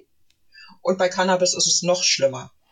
Mhm, ja. ähm, zum Methadon ist zu sagen, genauso wie bei anderen Opioiden und Opiaten, ähm, äh, verlierst du ja äh, die Darmtätigkeit nach und nach. Ne? Also deswegen bekommst du ja parallel zum Morphium und zum Methadon eigentlich immer gleich ein Abführmittel dazu. Ja. Äh, was ja total schwachsinnig ist, weil durch Abführmittel hört der Darm ja irgendwann auch auf zu arbeiten, also eigenständig zu arbeiten. Ähm, bei mir war es so, dass ich ganz schlimme Kopfschmerzen bekommen habe, dass ich äh, ganz schlimme Depressionen und Angstzustände bekommen habe, etc obwohl ich nicht mal dahin dosieren konnte, wohin es empfohlen wurde von der Wissenschaftlerin, die das, äh, diese Wirkungsweise entdeckt hat. Eigentlich hätte oh. ich zweimal täglich 30 Tropfen nehmen sollen, also dosierst das ja auch. Ja. Du steigerst das ja langsam. Ähm, ich bin da nie hingekommen. Bei 10 war schon vorbei. Ich bin mit 10 Tropfen ähm, schon oder mit 12 Tropfen schon mit Herzrhythmusstörungen ins Krankenhaus gekommen. Das glaubt mir wow, immer keiner, okay. wenn ich es erzähle, aber es ist tatsächlich so. Ich bin ja jetzt ja. gerade wieder operiert worden und brauchte ja eine Vollnarkose und da haben die Propofol mit einem Opioid bei mir dosiert. Ja. Und äh, ich bin jemand, ähm, ich brauche in der Dosierung auch bei Antibiotika immer nur die Kinderdosis von jemandem, der zwölf Jahre alt ist. Das okay. trifft bei mir auch bei Opioiden zu und die haben mir aber ja. die Erwachsenendosis auf mein Körpergewicht gerechnet, was medizinisch total richtig ist. Ja. Aber die mussten mir im Aufwachraum noch ein Antidot geben, weil dieses Opioid nicht aus meinem Körper rauskam und ich immer wieder in diese Narkose zurückgefallen bin. Oh, okay. Ja, also daran sieht man, ich bilde mir das nicht ein, sondern ich bin wirklich extrem sensibel auf diese Dinge. Meine Opioidrezeptoren arbeiten wie bekloppt Krass. und nehmen das auf wie Schwämme und geben es nicht mehr her. Mhm. Ähm, was natürlich semi gut ist, wenn du Methadon jeden Tag nehmen sollst. Ne? Und äh, zehn ja, Tropfen ja, ist halt und äh, das war dann auch so, dass ich äh, mich da eben auch gekümmert habe, dass ich mh, Patienten berate im Bereich Methadon, weil ja. das ja eben zu Todesfällen wirklich führen kann, wenn du das unsinnig kombinierst mit anderen Medikamenten. Oder es gibt immer noch äh, viel zu wenige Menschen, die wissen, dass ganz viele Medikamente mit Methadon nicht kombiniert werden dürfen, weil du daran sterben kannst. Mhm. Du hörst einfach auf zu atmen. Also Methadon macht genauso wie Morphium eine Atemdepression. Du hörst auf zu atmen und kriegst das nicht mit. Du erstickst. Wahnsinn. Weil äh, dein, dein Atemzentrum wird unterdrückt im Kopf. Ne? Also dieser Notschalter, der da sagt, atme jetzt. Ja. Das funktioniert wow, das nicht krass. mehr. Genau, also es ist echt gefährlich. Auf jeden Fall war es dann so, dass ich gesagt habe, ja, aber irgendwas muss ich ja tun. Ja. Äh, zum einen, ähm, weil ich eben Schmerzen hatte durch diese äh, Metastasen in den Knochen und zum anderen, weil meine Psyche einfach auch desolat war. Ne? Also bei aller Stärke ähm, war es dann so, dass das Methadon mich echt komplett runtergezogen hat und ich nervlich echt ein Wrack war. Ähm, und ich wirklich auch Kopfschmerzen hatte und Ängste hatte und so weiter und gesagt habe, also ich dachte ja immer, dass das was mit, mit meiner Diagnose zu tun hat. Ja ähm, war ja, ne, ist ja der erste Verdacht, den man hat. War gar nicht so. Ich habe das Methadon dann abgesetzt und das dauerte eine Weile und dann wurde das besser, aber es wurde nicht wirklich gut. Und ähm, als Krankenschwester und als jemand, der medizinisch interessiert ist, äh, war mir natürlich parallel zum Methadon auch das Cannabis begegnet.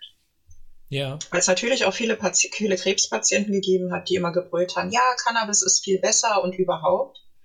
Ja. Und du wirst dich jetzt vor Lachen wahrscheinlich in die Ecke werfen, ähm, weil es absurder eigentlich gar nicht geht.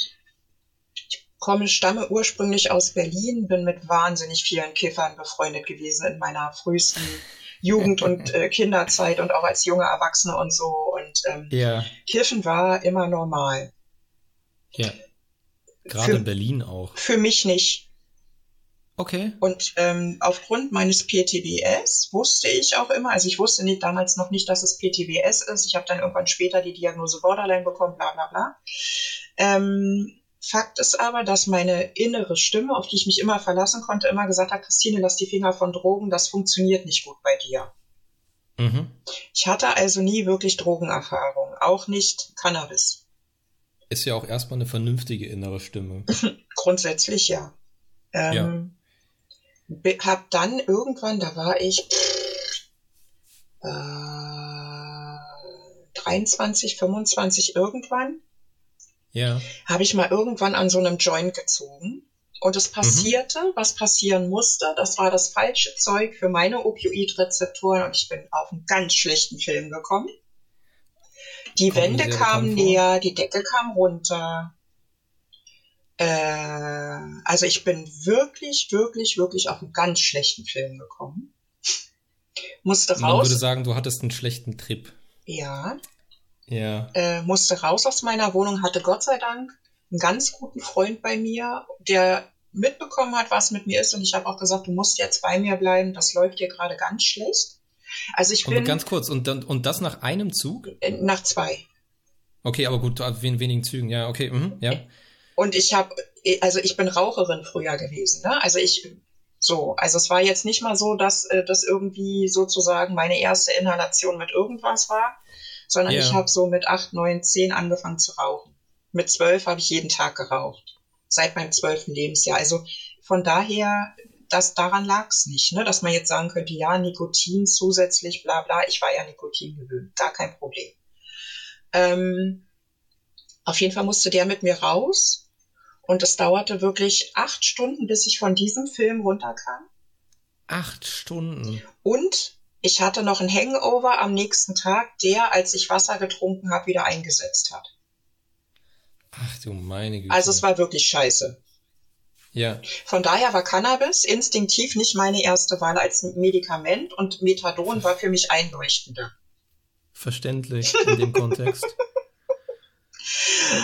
Ähm, als Methadon nicht funktioniert hat, weil mir klar wurde, das ist nicht mein Ding. Ich krieg das nicht so hindosiert, dass ich, Methadon und ich Freunde werden, blieb mir nichts anderes übrig, als mich irgendwie auf Cannabis einzulassen. Und ich dachte, okay, ich beschäftige mich erstmal näher mit der Thematik und habe dann angefangen zu lesen Ja, und habe dann mitbekommen, dass wir mittlerweile so weit sind, dass es medizinisches Cannabis gibt, was relativ verlässliche Werte hat richtig. dass ja. wir äh, mittlerweile eine Technik haben, dass wir zum Beispiel auch kein Nikotin mehr mitverwenden müssen und dass das auch gar keinen Sinn macht bei Cannabis, weil die Temperatur viel zu hoch ist, die guten Inhaltsstoffe gar nicht mitverwandt werden können und so weiter. Und was dazu kommt, ich ähm, habe so eine kleine Hexenküche früher betrieben, sage ich immer. Also ich habe für Menschen Räucherwerk hergestellt und hatte Okay. dadurch auch immer ein Verhältnis zu was passiert mit ätherischen Ölen, wenn man sie verräuchert? Was machen sie mit Menschen? Wie reinige ich Räume energetisch? Ähm, kannte also auch so Worte wie Terpene. Wusste, was Ah, das mhm. ist und was das macht. Mhm.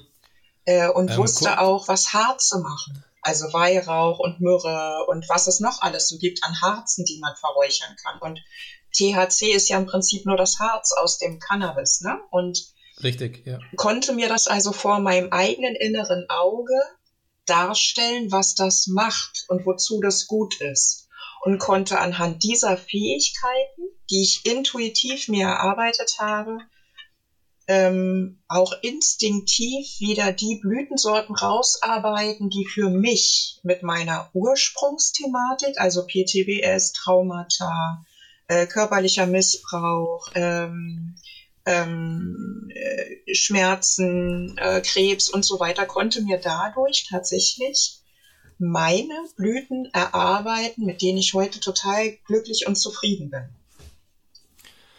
Die Blüten kommen aber aus der Apotheke? Die oder? kommen bei mir aus der Apotheke, genau. Und okay. zur Antragstellung und zur Genehmigung äh, für dich oder für auch deine Zuhörer natürlich. Ich habe natürlich einen Antrag gestellt auf Kostenübernahme und ja. habe da gleich von Anfang an, das fiel mir ja leicht als Patientenvertreterin, ähm, sofort ein Pamphlet mitgeschickt für den MDK, wo ich ganz genau beschrieben habe, welche Schmerzmittel ich in meiner Geschichte vom ersten Tag meiner Geburt an sozusagen schon ausprobiert habe, welche Ursprungsdiagnosen ich weiterhin noch mitbringe, die auch von Cannabis profitieren, die ja. auch in Leitlinie genannt werden zum Beispiel und habe natürlich den unsäglichen Vorteil, dass Cannabis genauso wie Methadon in der S3-Leitlinie, also in der verbindlichen Leitlinie der Schmerztherapie bei metastasiertem Krebs verankert ist. Das muss man auch dazu ja. sagen. Das ist ja der Bonus. Sagen, ja. Mhm. Ne? Also der mhm, ist in der ja. S3-Leitlinie ja. einfach mit drin. Ja. Ähm, und das ist trotzdem nicht die Regel, dass metastasierte Krebspatienten äh, Cannabis verordnet bekommen, was wiederum mit den Ärzten zu tun hat. Das war ja das viel größere Problem. Ähm, und habe dann tatsächlich, ich habe den Antrag gestellt und hatte. Hat, Moment, den, den, den, hast, den hast du aber nicht selber gestellt, natürlich. den hast du zusammen mit einem Arzt gestellt? Ach so, oder? ja, also ich habe hier eine, eine Hausärztin, eine relativ nette, ja. die auch von sich behauptet, dass sie ähm, Cannabis verordnet, dabei verordnet sie Dronabinol, was für mich ein ganz, ganz himmelweiter Unterschied ist. Dronabinol ja. ist für mich eine synthetische THC-Geschichte, äh, weil synthetisch insofern, als dass es ja zigmal verarbeitet wird und mit dem THC, so wie es aus der Blüte gewonnen wird, bei einem Vollspektrum-Extrakt oder oder oder gar nicht mehr vorhanden ist. Nicht mehr so viel zu tun hat, ja. Ne? Also es ist einfach ganz verarbeitet. Das wäre genauso, als würde ich behaupten, dass ein Fleischsalat von Firma XY, der in irgendjemandes Kühlschrank steht, tatsächlich irgendwas äh, mit einem normalen Nahrungsmittel zu tun hat. Das ist ein Convenience-Produkt, das ist zigtausendmal verarbeitet, da sind Inhaltsstoffe drin, die in der Natur nicht vorkommen. Da wurden Stoffe ja. zugemischt und genauso ist das für mich persönlich bei Sativex, Dronabinol und allen anderen Geschichten. Das hat mit Cannabis-Therapie für mich nichts zu tun. Gar nichts. Ich lehne das auch Dito. ab. Dito, ja. Zutiefst ja. aus tiefstem inneren Herzen, weil das ist nicht das, was Cannabis kann, was da den Menschen angetan wird. Und die profitieren auch in meinen Augen überhaupt nicht von diesen Therapien, weil sie, also sie profitieren natürlich, dass sie vielleicht dieses Medikament bekommen, aber sie profitieren nicht von der Fülle an Möglichkeiten, die Cannabis bereithält und wie fein man das dosieren kann und wie fein man das einstellen kann durch die Auswahl wirklich der richtigen Blüten oder der richtigen Extrakte oder wie auch immer auf den Patienten zugeschnitten. Das ist ja. So fein, das ist Fünf-Sterne-Küche. Du musst wissen, was du da tust. Ja. In ja. meinen Augen. Also auch, auch, also auch bei der Sortenauswahl, äh, die es mittlerweile gibt, ähm, es sind, dürften mittlerweile, glaube ich, knapp über 50 Sorten sein, ja. die man zumindest in Deutschland auf Rezept bekommen ja. kann, jetzt unabhängig davon, ob es ein Privatrezept ist. Und ähm, dass da die eine Sorte nicht der anderen gleicht, also jetzt mal unabhängig vom THC-Gehalt oder vom CBD-Gehalt, gibt ja noch viele, viele andere Faktoren, die da mit reinspielen. Ja. Äh, es, hat, es hat ja einen Grund, warum ich mir nicht, äh, warum ich nicht zwischen fünf Sorten wählen kann, sondern zwischen 50. Und ähm, wenn man mal über die Ländergrenze hinausschaut oder irgendwo hinguckt, wo es ähm, komplett legalisiert ist, dann kann ich bestenfalls nicht zwischen 50 Sorten auswählen, sondern vielleicht sogar zwischen 500. Äh, oder 1000 in den oder, USA. Oder wie auch immer, ja. USA ja, und ja, Kanada genau. ist irre. Wenn du da in so einen Laden reingehst, sieht aus wie ein Teeladen. Das ist, ja, das und, ist wirklich, wirklich Wahnsinn und, ähm, und ja, die Menschen, und, und, die da sind, sind keine Apotheker, die das verkaufen, sondern das sind Spezialisten, die für Cannabis spezielle Ausbildungen haben, ja, und die ganz ja. lange mit dir reden und also ich finde, entschuldige, aber das, ne, das ist so, ist mir so, so ein Anliegen und so wichtig. Ähm, hier in Deutschland ist das ja so, auf dem Papier hast du 50 Sorten. In der Regel hast du viel weniger zur Verfügung, weil wir wieder mal EFA-Engpässe haben, weil das BFAM zu blöde ist, tatsächlich die Menge abzurufen, die es vertraglich zugesichert hat. Also wenn ich von 40 zugesicherten Tonnen nur 5 Tonnen pro Jahr zulasse, abrufe, mhm. wo, wo, mhm. wie sollen die Patienten dann versorgt werden in der Vielzahl des Spektrums? Ich habe selber ja erlebt, dass ich im Dezember meine Blüte, September 2018 meine Blüte bekommen habe und im Januar stand ich schon ohne da und musste sechs Monate darauf warten, dass ich genau diese Blüte wieder bekomme. Habe zwischendurch experimentiert mit anderen Sorten und das konnte nur schief gehen, das wusste ich. Ja. Und äh, das ist halt so, was viele Ärzte oder auch Patienten gar nicht wissen, dass es nicht nur wichtig ist, was du jetzt hast, was dich dort zum Cannabis bringt, sondern wichtig ja. ist, dass ich tatsächlich mit dir eine komplette Anamnese mache. Also ich muss wissen, leidest du zum Beispiel auch unter Albträumen? Hattest du schon mal eine psychische Erkrankung?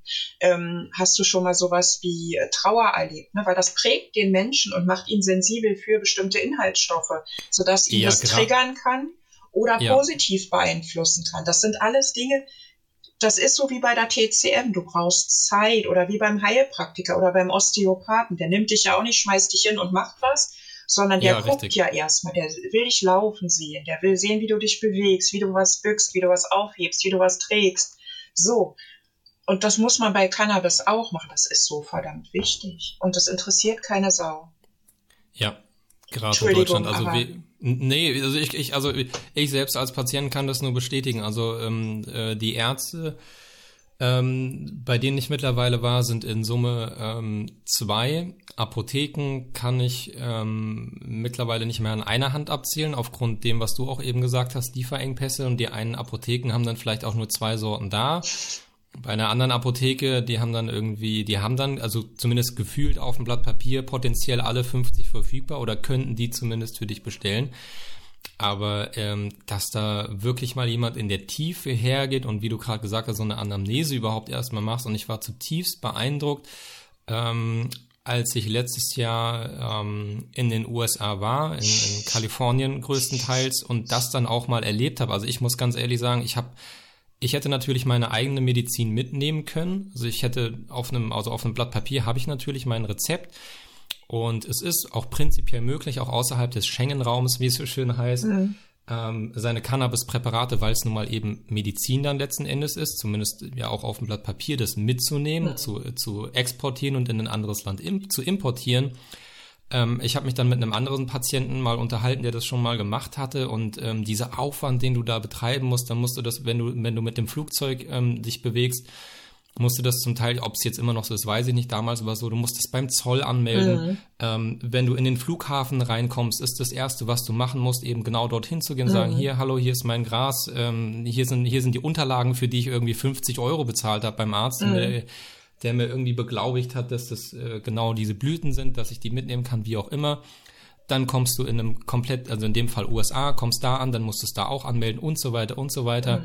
Ähm, und für, für mich war von vornherein klar, okay, Kalifornien hat es zu dem Zeitpunkt schon legalisiert. Ich gehe einfach in den, äh, wie es dort heißt, ähm, jetzt komme ich gerade nicht auf den Namen. Also im, im Prinzip ist es also von außen sieht es meistens aus wie eine Apotheke und mhm. wenn du reinkommst, sieht es aus wie, wie ein Teeladen. Mhm ähm, und habe mir dort dann tatsächlich auch, ne, das ähm, wissen wir beide, es ist nicht die die äh, die beste Form, das zu konsumieren, wenn man ähm, wenn man sich die Joints, äh, wenn man das in einem Joint konsumiert mhm. aufgrund der hohen Temperatur beim Verbrennen etc. Es hat mir aber trotzdem äh, geholfen und es hat mir auch vor allem, weil ich in der Zeit sehr sehr viel ich sage mal gern Quatsch gegessen habe, den ich mhm. außerhalb solcher Reisen eher nicht esse, mhm. weil ich weiß, es beeinflusst meinen Magen-Darm halt eher negativ. Aber gerade wenn man irgendwie in den USA ist, ähm, dann will man da natürlich auch viele Sachen ausprobieren und ich wusste aber ganz genau, okay, ich habe, wenn irgendwie was sein sollte, äh, habe ich einen Joint am Abend mhm. oder vielleicht sogar am Nachmittag irgendwo, der hilft mir dann in, innerhalb von wenigen Sekunden. Und es ist auch kein Geheimnis, dass ich das meistens abends dann proaktiv auch einfach schon gemacht habe, selbst wenn es mir den Tag über eher gut ging, einfach um auch besser einzuschlafen mhm. und alles. Ähm, und da habe ich es auch einmal erlebt, darauf wollte ich hinaus, also einmal ganz konkret erlebt. Ähm, da stand ich mit meinem Kumpel in, in einem dieser, dieser Stores und dann war eine Frau hinter mir, ähm, da sind wir irgendwie ins Gespräch gekommen, die hat mich gefragt, ja, so, so wofür, wofür holst du hier dein Gras so nach dem Motto, ne? So ganz mhm. nett, ganz freundlich. Hab ihr dann so kurz erzählt und sie hat halt irgendwie dann von, von Rückenschmerzen und, und ähm, ich weiß gar nicht, was noch alles erzählt und hat mich halt gefragt, so nach dem Motto, ja, kannst du mir irgendwelche Sorten empfehlen und so. Und ähm, da zu dem Zeitpunkt bin ich auch noch gar nicht tief genug drin gewesen, mhm. um das irgendwie zu tun. Aber ähm, die ist vor mir an der Reihe gewesen und der Typ, der dann auf der anderen Seite des Tresen stand, der hat die wirklich von vorne bis hinten ganz ausführlich. Also ich bin aus dem Laden rausgegangen und die waren noch nicht fertig mit dem Gespräch und ja. wir waren relativ lange da drin. Ja. Also das ist genau diese, diese ganzheitliche Betrachtung und auch gerade diese psychische Komponente, die ich ja auch in, in, in anderen Folgen hier schon äh, in unterschiedlichsten Rahmen thematisiert hatte ist eine ganz, ganz große. Und gerade wenn, wenn du psychisch irgendwie vorbelastet bist, egal auf welche Art und Weise auch immer, dann gibt es die eine oder andere Sorte, die wird das nicht verbessern, die wird das verschlimmern. Ja. Und wenn man das halt nicht weiß, ähm, dann ist das natürlich umso unschöner, äh, wenn auch gerade das oftmals dann in den Medien so dargestellt wird, als würdest du nach einem Joint irgendwie äh, ja in der Klapse landen, um es mal, um's mal ganz salopp darzustellen dass da natürlich in Anführungsstrichen, ein, ich sag jetzt einfach mal so ein Funken Wahrheit dran ist, ne, weil eben diese psychische Vorbelastung oder was auch immer man da hat, ins Negative verstärkt werden kann. Das ist ja insoweit richtig. Aber wenn man halt, wenn weder der Arzt noch der Apotheker noch sonst jemand ganz gezielt danach schaut, welche Sorte jetzt auf diese Person, auf diesen Menschen, auf seine Rahmenbedingungen, auf seine persönlichen Rahmenbedingungen, vor allem auf seine Erkrankung zugeschnitten ist, ja, dann kann das halt auch nach hinten losgehen. Klar. Und das ist ja auch einer der Gründe, warum ich sage, eine Legalisierung, aber in einem, äh, in einem entsprechenden Maße. Und zwar in so einem Maße, Genau. Vielen Dank. Dass ich halt Vielen Dank. Das treffe ich so selten, weil ich auch immer sage, ich habe kein Problem mit der Legalisierung. Aber es muss in irgendeiner Form gesteuert werden, weil ja, das ja, sind richtig. keine Zigaretten. Und ja, was ich total gut finde, ist, du kannst dich mit Cannabis nicht umbringen. Das schafft kein Mensch. Eher pennst du ein oder kotzt dir die Seele aus dem Leib, aber du wirst ah, dich damit richtig, nicht ja. umbringen. Schlimmstenfalls ja. stürzt du dich von der Brücke, weil du das falsche Zeug hast und das bei dir eine Psychose auslöst. Okay, shit happens. Aber es ist anders als bei anderen Opiaten oder so, ne? Und bei Methadon ja. etc. Ähm, aber ich finde auch, dass eine Freigabe des Freizeitkonsums nicht sinnstiftend sein kann.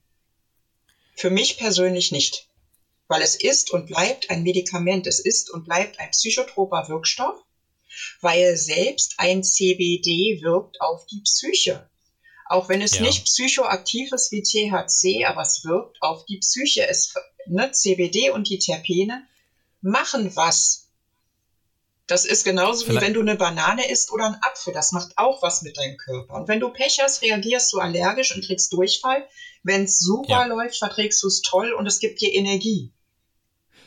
Ähm, Gerade das Wort Terpene kannst du vielleicht noch mal kurz alle für alle diejenigen erklären, die das zum ersten Mal hören. Hm. Also ich finde, dass sich das Wort Terpene am besten durch einen Erfahrungswert, den jeder von uns hat, ableiten lässt. Und zwar wenn du in der Weihnachtszeit eine Orange oder eine Mandarine schälst. Dieser Geruch von Orange und Mandarine, mhm. das sind Terpene. Das sind leicht flüchtige Stoffe, die findet man heutzutage auch in biologischen Reinigungsmitteln. Also zum Beispiel jeder Orangenreiniger besitzt ganz viele von diesen Terpenen weil das auch reinigende Funktionen hat. Das ist äh, lösend und reinigend und so weiter. Aber es sind in erster mhm. Linie eher ölige Substanzen, will ich es jetzt mal nennen. Mhm. So wie bei Aromaölen. So ungefähr muss man sich das vorstellen. Es, hat, es sind ölige Substanzen, die in Harzen zusätzlich noch enthalten sind. Oder die in Pflanzen enthalten sind. Und die machen, also die haben eine chemische Zusammensetzung und die bilden sozusagen ähm, das Verbindungsglied zwischen CBD und THC und ketten die beiden aneinander und machen daraus eine Wirkweise. Und je nachdem, in welcher Vielzahl und Vielfalt diese Terpene in den jeweiligen Pflanzenstoffen enthalten sind, beeinflussen sie zur einen oder zur anderen Richtung auch eine Wirkung. Mhm. Das ähm, finde ich, finde ich ganz gut zusammengefasst, ja. Weil ansonsten wird es sehr chemisch, finde ich immer. Und ich versuche so irgendwie ja, so Bilder kann, herzustellen. Ja, das ist auch, das ist auch gerade in so einem Audioformat, das ist, glaube ich, nicht das ähm, Schlechteste. Man könnte da jetzt auch noch viel, viel tiefer einsteigen. Aber das finde ich ist schon ganz gut erklärt. Ähm, wir waren eben auch bei dem Thema, dass ähm, in, einem, in einem Joint, äh, in, einer, in einer Zigarettenform, wie auch immer, wenn man das THC verbrennt oder das CBD, viele, viele Stoffe, die dem Körper tendenziell eher förderlich sind äh, unter Umständen, ne? auch da wieder, äh, wie es halt äh, angepasst ist oder ähm, wie die Sorte auf den Menschen halt auch dann auch passt. Aber bei so einer hohen Temperatur halt eher flöten gehen. Wie konsumierst du dein medizinisches Cannabis? Also ich benutze tatsächlich einen Vaporisator zum Inhalieren, wenn ich kurzfristig Abhilfe schaffen muss bei irgendwas. Bin jetzt nicht so der Bong-Fanatiker, weißt du? Also dieser Vaporisator hat halt tatsächlich für mich eher erinnert mich eher so an Zigarette, Zigarettenschachtel oder an Medizinprodukt tatsächlich. Inhalator. Ja. Ähm, ja. Und da habe ich dann halt äh, meine Alukapseln, die dann eben mit dem jeweiligen, mit der jeweiligen Cannabissorte bestückt werden und die ich dann inhaliere. Ich habe aber zusätzlich zu Hause mir jetzt auch noch angeschafft, nachdem ich sehr viele, ähm, äh, nachdem ich sonst im Ofen oder im, auf dem Herd gemacht habe, einen Slow Cooker. Also ja. so ein, so ein, so ein, so ein wie so ein äh, Gartopf, ähm, der auf äh, ganz niedriger Temperatur äh, Dinge vor sich hin gart, äh, indem ich mir mein äh, Öl oder meine Creme selber herstelle. Und äh, dadurch, dass ich drei verschiedene Sorten habe, kann ich mir das halt immer so zusammenstellen, wie ich das dann auch von der Intensität brauche oder von dem Terpengehalt oder vom, ist das jetzt eher was fürs Schlafen oder ist das eher was für die lokale Anwendung bei großen Schmerzen? Ja. Also ich habe drei verschiedene Wege, wie ich konsumiere. Was ich festgestellt habe, was mir gar nicht gut tut und gar nicht mein Ding ist, ist tatsächlich Butter, Kekse, Kuchen oder im Essen. Das geht bei mir überhaupt nicht. Weil das zu lange dann im Körper bleibt und die oder, oder die hm, Wirkung zu intensiv ist? Ja, genau. Also es äh, wandert in den Magen und wird dann ja aufgeschlossen und dann tritt es für mich persönlich gefühlt mit so einer brachialen Gewalt in Erscheinung, äh, wandert ja. dann ja wieder in den Darm, bleibt also vermeintlich ewig gefühlt in meinem Körper und ich habe da tatsächlich auch ganz viel Hangover. Oh, okay. Und das ist egal, welche Sorte ich benutze. Also die Sorten, mit denen ich sonst arbeite, tun mir nicht gut verbacken, verkocht in der Butter oder sonst irgendwie.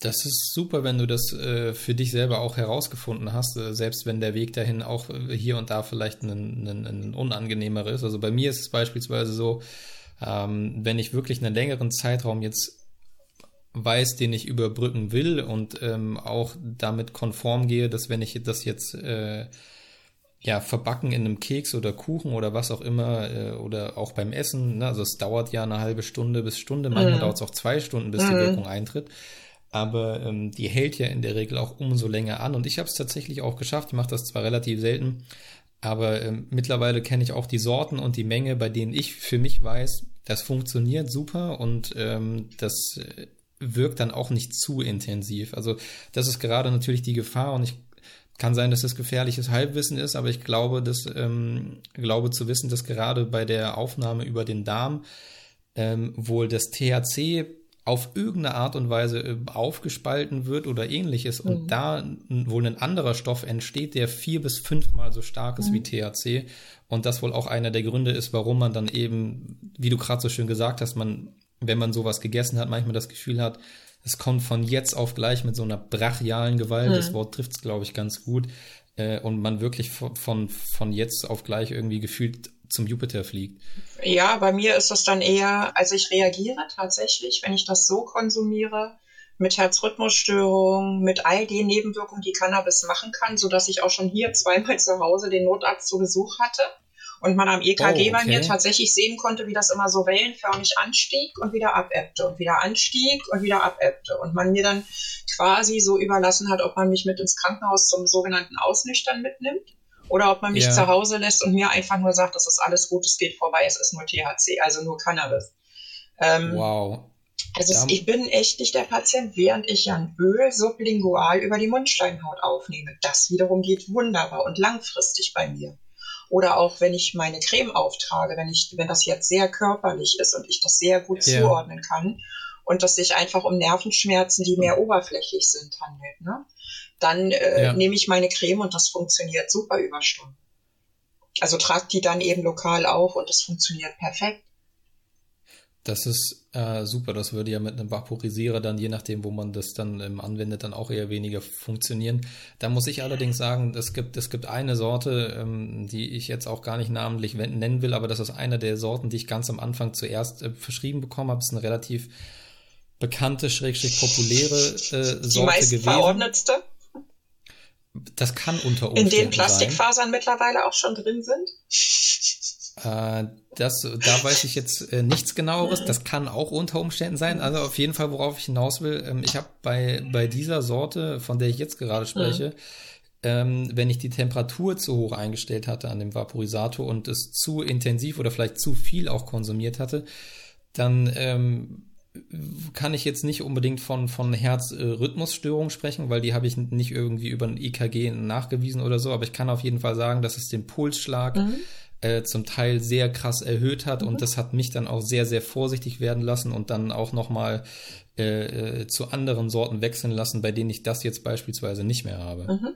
Also es ist tatsächlich so, es gibt eine Sorte, die am häufigsten verordnet wird, weil sie auch am meisten gepusht wird von den Vertretern. Also es gibt auch da mittlerweile Vertreter, die zu den Ärzten fahren und sagen, hm, die ist besonders toll. Na klar, ja. Äh, also es gibt ja äh, im Social Media Bereich auch bestimmte Gruppen dafür, ne, für diese Thematik und so weiter. Und äh, ja, ja. eine beschäftigt sich eben auch mit Unreinheiten und so weiter. Ähm, und das ist die meistgenannte, wo also mittlerweile tatsächlich äh, Plastikteile drin gefunden wurden, Schnitzel von oder Fasern von äh, Mund-Nasenschutz und nicht erst jetzt, sondern vorher, weil die Leute im Labor, also die dort arbeiten in den Fabriken, ja auch vollständige Schutzkleidung tragen und so weiter. Also da haben wir schon alles drin gefunden. Das ist absurd.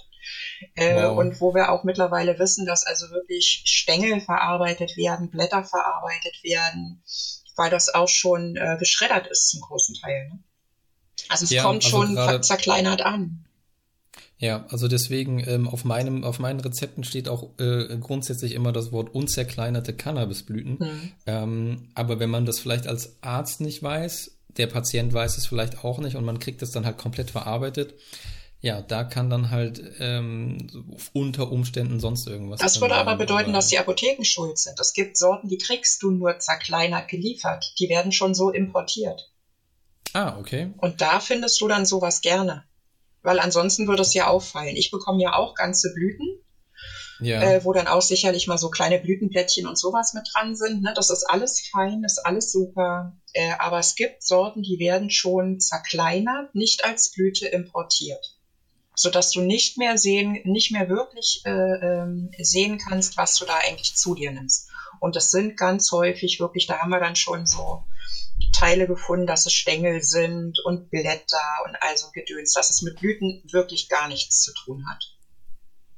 Okay, wow. Und das ist, und das wird über Apotheken dann verkauft, die natürlich dafür auch nichts können, weil die Qualitätskontrolle sagt, hm, ja, was soll ich damit jetzt anfangen? Die puzzeln ja jetzt nicht die Teile zusammen, ne? Ja, ja, richtig, ja. ja so, also, und vor allen Dingen, wenn du eine Charge zur Probe ins Labor gibst, heißt ja noch lange nicht, dass es dann, dass der Rest der Charge dann auch so aussieht. Ja, ähm, gerade bei dem Thema könnten wir uns, also gerade auch wir beide uns, glaube ich, auch äh, problemlos die nächsten Stunden drin verlieren. Wir haben jetzt relativ viel, viel über, über Canna äh, Cannabis äh, gesprochen. Will das jetzt auch gar nicht irgendwie äh, abwürgen im Thema, aber, aber ich habe ja noch ein, zwei andere Sachen, die ich auf jeden Fall auch noch äh, mit dir besprechen will. Beim Blick auf die Stunde sind jetzt bei 90 Minuten. Ich weiß. Ähm, Tut mir leid. Deswegen äh, gar nichts, alles, alles super, wirklich alles, alles gut. Ähm, ein Thema, was ich auf jeden Fall noch ansprechen will, ähm, ist dein, wie du es auch selber nennst, dein eigener Audioblog. Du hast ja mittlerweile, kann man auch hier gern mal äh, ein bisschen Werbung für machen, deinen eigenen äh, Podcast, der äh, auch auf Spotify zu finden ist. Ja. Du äh, kannst dann auch gleich gern äh, den Titel nennen und wie man den findet. Ähm, da möchte ich noch ähm, kurz drüber sprechen, mit, mit, mit welcher Intention du den gestartet hast. Mm, also ich Weil den gab es ja Beisp hm? beispielsweise, als du ähm, mich seinerzeit angeschrieben hattest und äh, dass du gerne in meinem äh, Podcast äh, irgendwie Gast wärst, da gab es den ja noch nicht. Und dann ähm, habe ich das so ein bisschen dann auch so mitverfolgt und habe dann irgendwann gesehen, oh, jetzt hat sie ja ihren eigenen Podcast ähm, und äh, da, ja, da würde ich gerne mal hören, wie es dazu gekommen ist. Ähm, ich nenne den ja bewusst Audioblog und nicht um mhm. irgendeine Sonderrolle einzunehmen, sondern weil ich das aus einem bestimmten Aspekt heraus äh, ja so nenne und so gemacht habe. Ähm, ich merke, wie ich ähm, zusehends an Energielosigkeit zunehme, um es so auszudrücken. Und habe ja schon im letzten Jahr im April angefangen, meinen normalen Blog zu schreiben. Und mhm. wollte da eben auch äh, Sachen äh, erzählen über mich privat, also Dinge aus meiner Kindheit und so weiter. So eine Art Biografie. Und habe beim ja. Schreiben aber immer gemerkt, dass mich das extrem getriggert hat. Ähm, also Triggern ist ja, äh, dass man so alte Wunden wieder aufreißt, nenne ich es jetzt mal äh, verkürzt. Ja. Ähm, und dass mir das nicht gut tut. Weil wenn ich das schreibe, gehe ich da emotional ganz tief rein, versetze mich in die Situation zurück und versuche das dann so intensiv wie möglich zu beschreiben mit Worten. Mhm. Ähm, mir selber bringt das natürlich auch ganz viele von diesen Emotionen wieder zurück, die, die mir nicht gut tun. Das heißt, ich habe dann da einfach länger mit zu kämpfen, das wieder abzuarbeiten. Und ich habe auch gemerkt, das klingt jetzt vielleicht ein bisschen seltsam, aber Menschen, die das gelesen haben, waren emotional so mitgenommen, weil ich das so bildhaft und so plastisch beschreiben konnte, dass ja. als wären die in der Situation mit bei oder hätten das selber erlebt, was dann natürlich auch Ängste bei anderen auslöst. Uh, okay, und die das verstehe. auch nachhaltig beeindruckt, um es mal so zu nennen, und mit deren Emotionen und Gedanken was macht, sodass die diese Geschichte nicht so schnell wieder loslassen können und das dann wiederum zur Folge hat, dass die unter Umständen keine zweite Geschichte von mir lesen. Verstehe. Ne, weil die so ein bisschen ängstlich berührt sind und damit nicht so gut umgehen können. Mhm. Ähm, und ich bin aber, glaube ich, jemand, ich bin ganz gut in der Lage, wenn ich spreche, auch tiefe Inhalte zu vermitteln, die gut zu beschreiben, die so darzustellen, dass der andere ungefähr eine Vorstellung von dem bekommt, wie es mir vielleicht gegangen ist.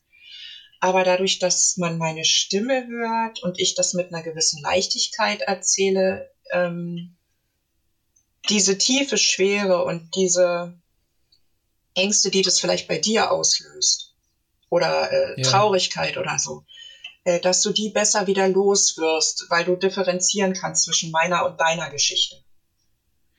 Ja, also das ist auch was, was ich nochmal ansprechen wollte. Gerade deine ähm, äh, angenehme, sehr fast schon beruhigende Stimme ähm, das kann man auch mal so sagen an der Stelle. Das ähm, gibt dann ja auch schon einen relativ starken Kontrast zu dem, was du dann da tatsächlich erzählst.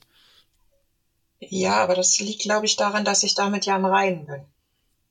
Mhm. Ja, genau, das meine ich. Ne? Mhm. Also ich glaube, ich kann mit der Stimme gut vermitteln, dass ich mit meiner Story, egal was ich dir erzählen würde, das kann auch passieren, dass ich dabei weine, weil ne, das mich einfach wieder traurig macht aber dass du ja. trotzdem immer das Gefühl hast, dass ich damit fein bin. Dass ich dich nur mitnehme ja. auf diese Reise, aber dir immer den Raum lasse, dich davon zu distanzieren und zu erkennen, dass das meine Geschichte ist und nicht deine. Ähm, ja. Und daraus ist dann eben entstanden, dass ich äh, mit diesem Audiobloggen angefangen habe, weil es mir selber besser tut. Also ich habe ja für mich eine Verpflichtung, gut für mich zu sorgen. Das ist zumindest meine Art und Weise, mit mir umzugehen. Ähm, und würde ich das schreiben, würde ich mir ja nicht gut tun. Und deswegen mhm. erzähle ich lieber über solche Geschichten. Und habe deswegen eben diesen Audioblog angefangen, weil das tatsächlich für mich und für, für jeden, der mir zuhören mag, vielleicht der bessere Weg ist. Und ich spreche auch immer in der Du-Form. Das finden manche übergriffig. Ähm, und ich müsste doch im Ihr reden, also wenn ich die Zuhörer anspreche und dann sage ich immer, aber ich gehe nur von einem aus, der mir zuhört, nämlich du. Ja. Und dann spreche ja, ich dich ja. auch an in dem Moment. Weil ich weiß nicht, ob mhm. ähm, Frau Meier, Frau Müller und Frau Schulze jetzt auch gerade noch zuhören, aber ich weiß, dass du da bist und deswegen nehme ich dich mit auf meine Reise und deswegen spreche ich dich an.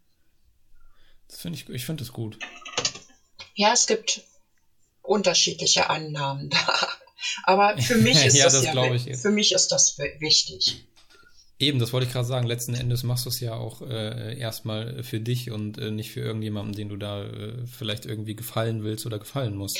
Das ist ja auch ein guter Ansatz. Ja, und ich habe ja auch schon viel so Vorträge und Seminare und sowas alles gehalten und natürlich spreche ich dann im Ihr, weil dann sehe ich ja die ja. Zuschauermenge. Aber dann ist es was anderes, ja, weil dann referiere ich oder dann äh, bin ich als Speaker da und soll irgendwie motivieren und bin, ne, so, dann versuche ich ja nicht, ja. also dann versuche ich schon auch meinen persönlichen Inhalt an viele zu vermitteln, aber dann muss ich ja alle ansprechen, weil ich alle sehe.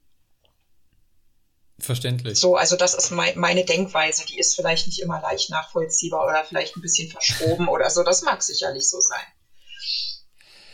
Wenn wir jetzt ähm, in Richtung 2020 gucken, das Jahr ist gefühlt fast schon zur Hälfte um. Ähm, was, äh, was erwartet dich noch so und was erwartet dich vielleicht auch noch mit dem Podcast? Was hast du noch so vor?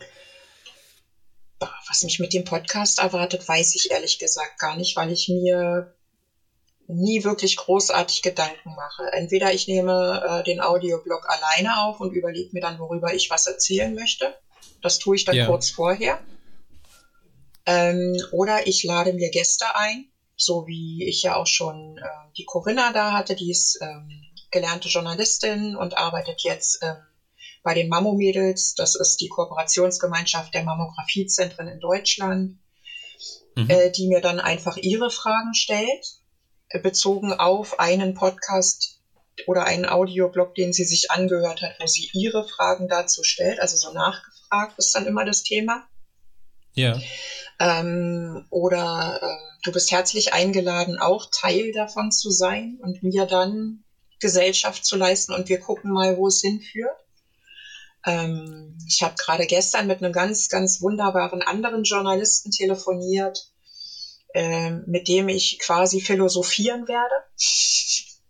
Also wir das nehmen uns gar kein an. Thema vor und dann ja. gucken mal, ob aus der tagesaktuellen Situation ähm, also jetzt zum Beispiel, was weiß ich, wir haben jetzt gerade gelesen, dass irgendjemand wieder irgendwelche verschrobenen Theorien hat und ähm, machen uns darüber entweder lustig oder betrachten das ironisch oder regen uns beide drüber auf und kommen dann äh, von der Politik auf äh, das Stöckchen und die Bratkartoffeln oder so. Wir gucken mal. Hört sich spannend an. Das sind so die Pläne, die ich jetzt habe. Gesundheitlich muss ich mal gucken, wo das alles so hinführt. Ja, also da, da kann ich dir und will ich dir natürlich nur äh, das Allerbeste wünschen und drück die Daumen und ähm, hoffe auch, dass äh, ja, das Cannabis dir äh, auch weiterhin gut dabei hilft. Und das äh, freut mich natürlich auch sehr zu hören, dass du ich glaube nicht wie, ähm, wie viele Patienten, äh, sondern ich glaube, du stichst da auch ein bisschen aus der Masse heraus, dass du dich selber nochmal darüber noch intensiver äh, informierst und äh, deine eigenen Anwendungsmöglichkeiten und Herstellungsmöglichkeiten, muss man ja auch mal so sagen, äh, gefunden hast, ähm, damit entsprechend umzugehen. Deswegen äh, würde ich sagen, äh, das ist doch, glaube ich, auch ein, äh, ein ganz schönes äh, Schlusswort dann. Ich drücke dir natürlich auch mit dem äh, Podcast weiterhin äh, äh die Daumen und äh, dass das so läuft, wie du es dir vorstellst und dass du, wenn es sich auch anbietet, weiterhin äh, gute und interessante Gäste hast. Vor allem, wenn es in die philosophische Richtung abdriftet, bin ich da auch immer gern viel zu haben. ähm, so, so, sowohl ähm, äh, passiv zuhörend, sowohl vielleicht auch mal irgendwann ähm, aktiv als Gast. Ähm, die Einladung äh, äh, nehme ich auf jeden Fall gerne an von dir und ähm, dann äh, schauen wir mal, wo das alles noch so hinführt. Und die letzten Worte, die abschließenden Worte in dieser Folge, die sollen dir gebühren. Oh, ähm, du siehst mich gerade sprachlos, aber was mir noch eingefallen ist, ich habe gar nicht gesagt, wie mein Audioblog heißt. Bitte mach das noch. Das tue ich gerne zum Schluss. Ähm, mein Lebensmotto ist, einfach wäre zu einfach. Und genau so heißt mein Audioblog, Christine K. Einfach wäre zu einfach. Und den findet man auf jeder Podcast-Plattform. Ähm, ich habe, äh, wie gesagt, auch eine Internetseite. Da findet man den auch. Also man muss gar nicht so weit gehen. Ähm, man, ich lade auch alle Folgen immer bei meiner Internetseite hoch und habe jetzt gestern auch noch einen YouTube-Kanal eingerichtet. Also man findet mich überall und kann mich anhören, wenn man dann möchte. Und äh, dir wünsche ich mit deinem Morbus Crohn auch weiterhin alles Gute. Möge er dich in Frieden lassen. Ähm, möge er zur Ruhe kommen. Ähm, ja, und äh, bin dir sehr dankbar, dass ich äh, mit dir reden durfte, bei dir reden durfte und äh, Zeit mit dir verbringen durfte. Es war mir ein ganz großes Vergnügen und eine große Ehre. Das kann ich nur so zurückgeben und äh, verabschiede mich dann äh, hochoffiziell an dieser Stelle. Christine, mach's gut. Wir bleiben bestimmt in Kontakt. Ähm, bis dahin, alles, alles Gute.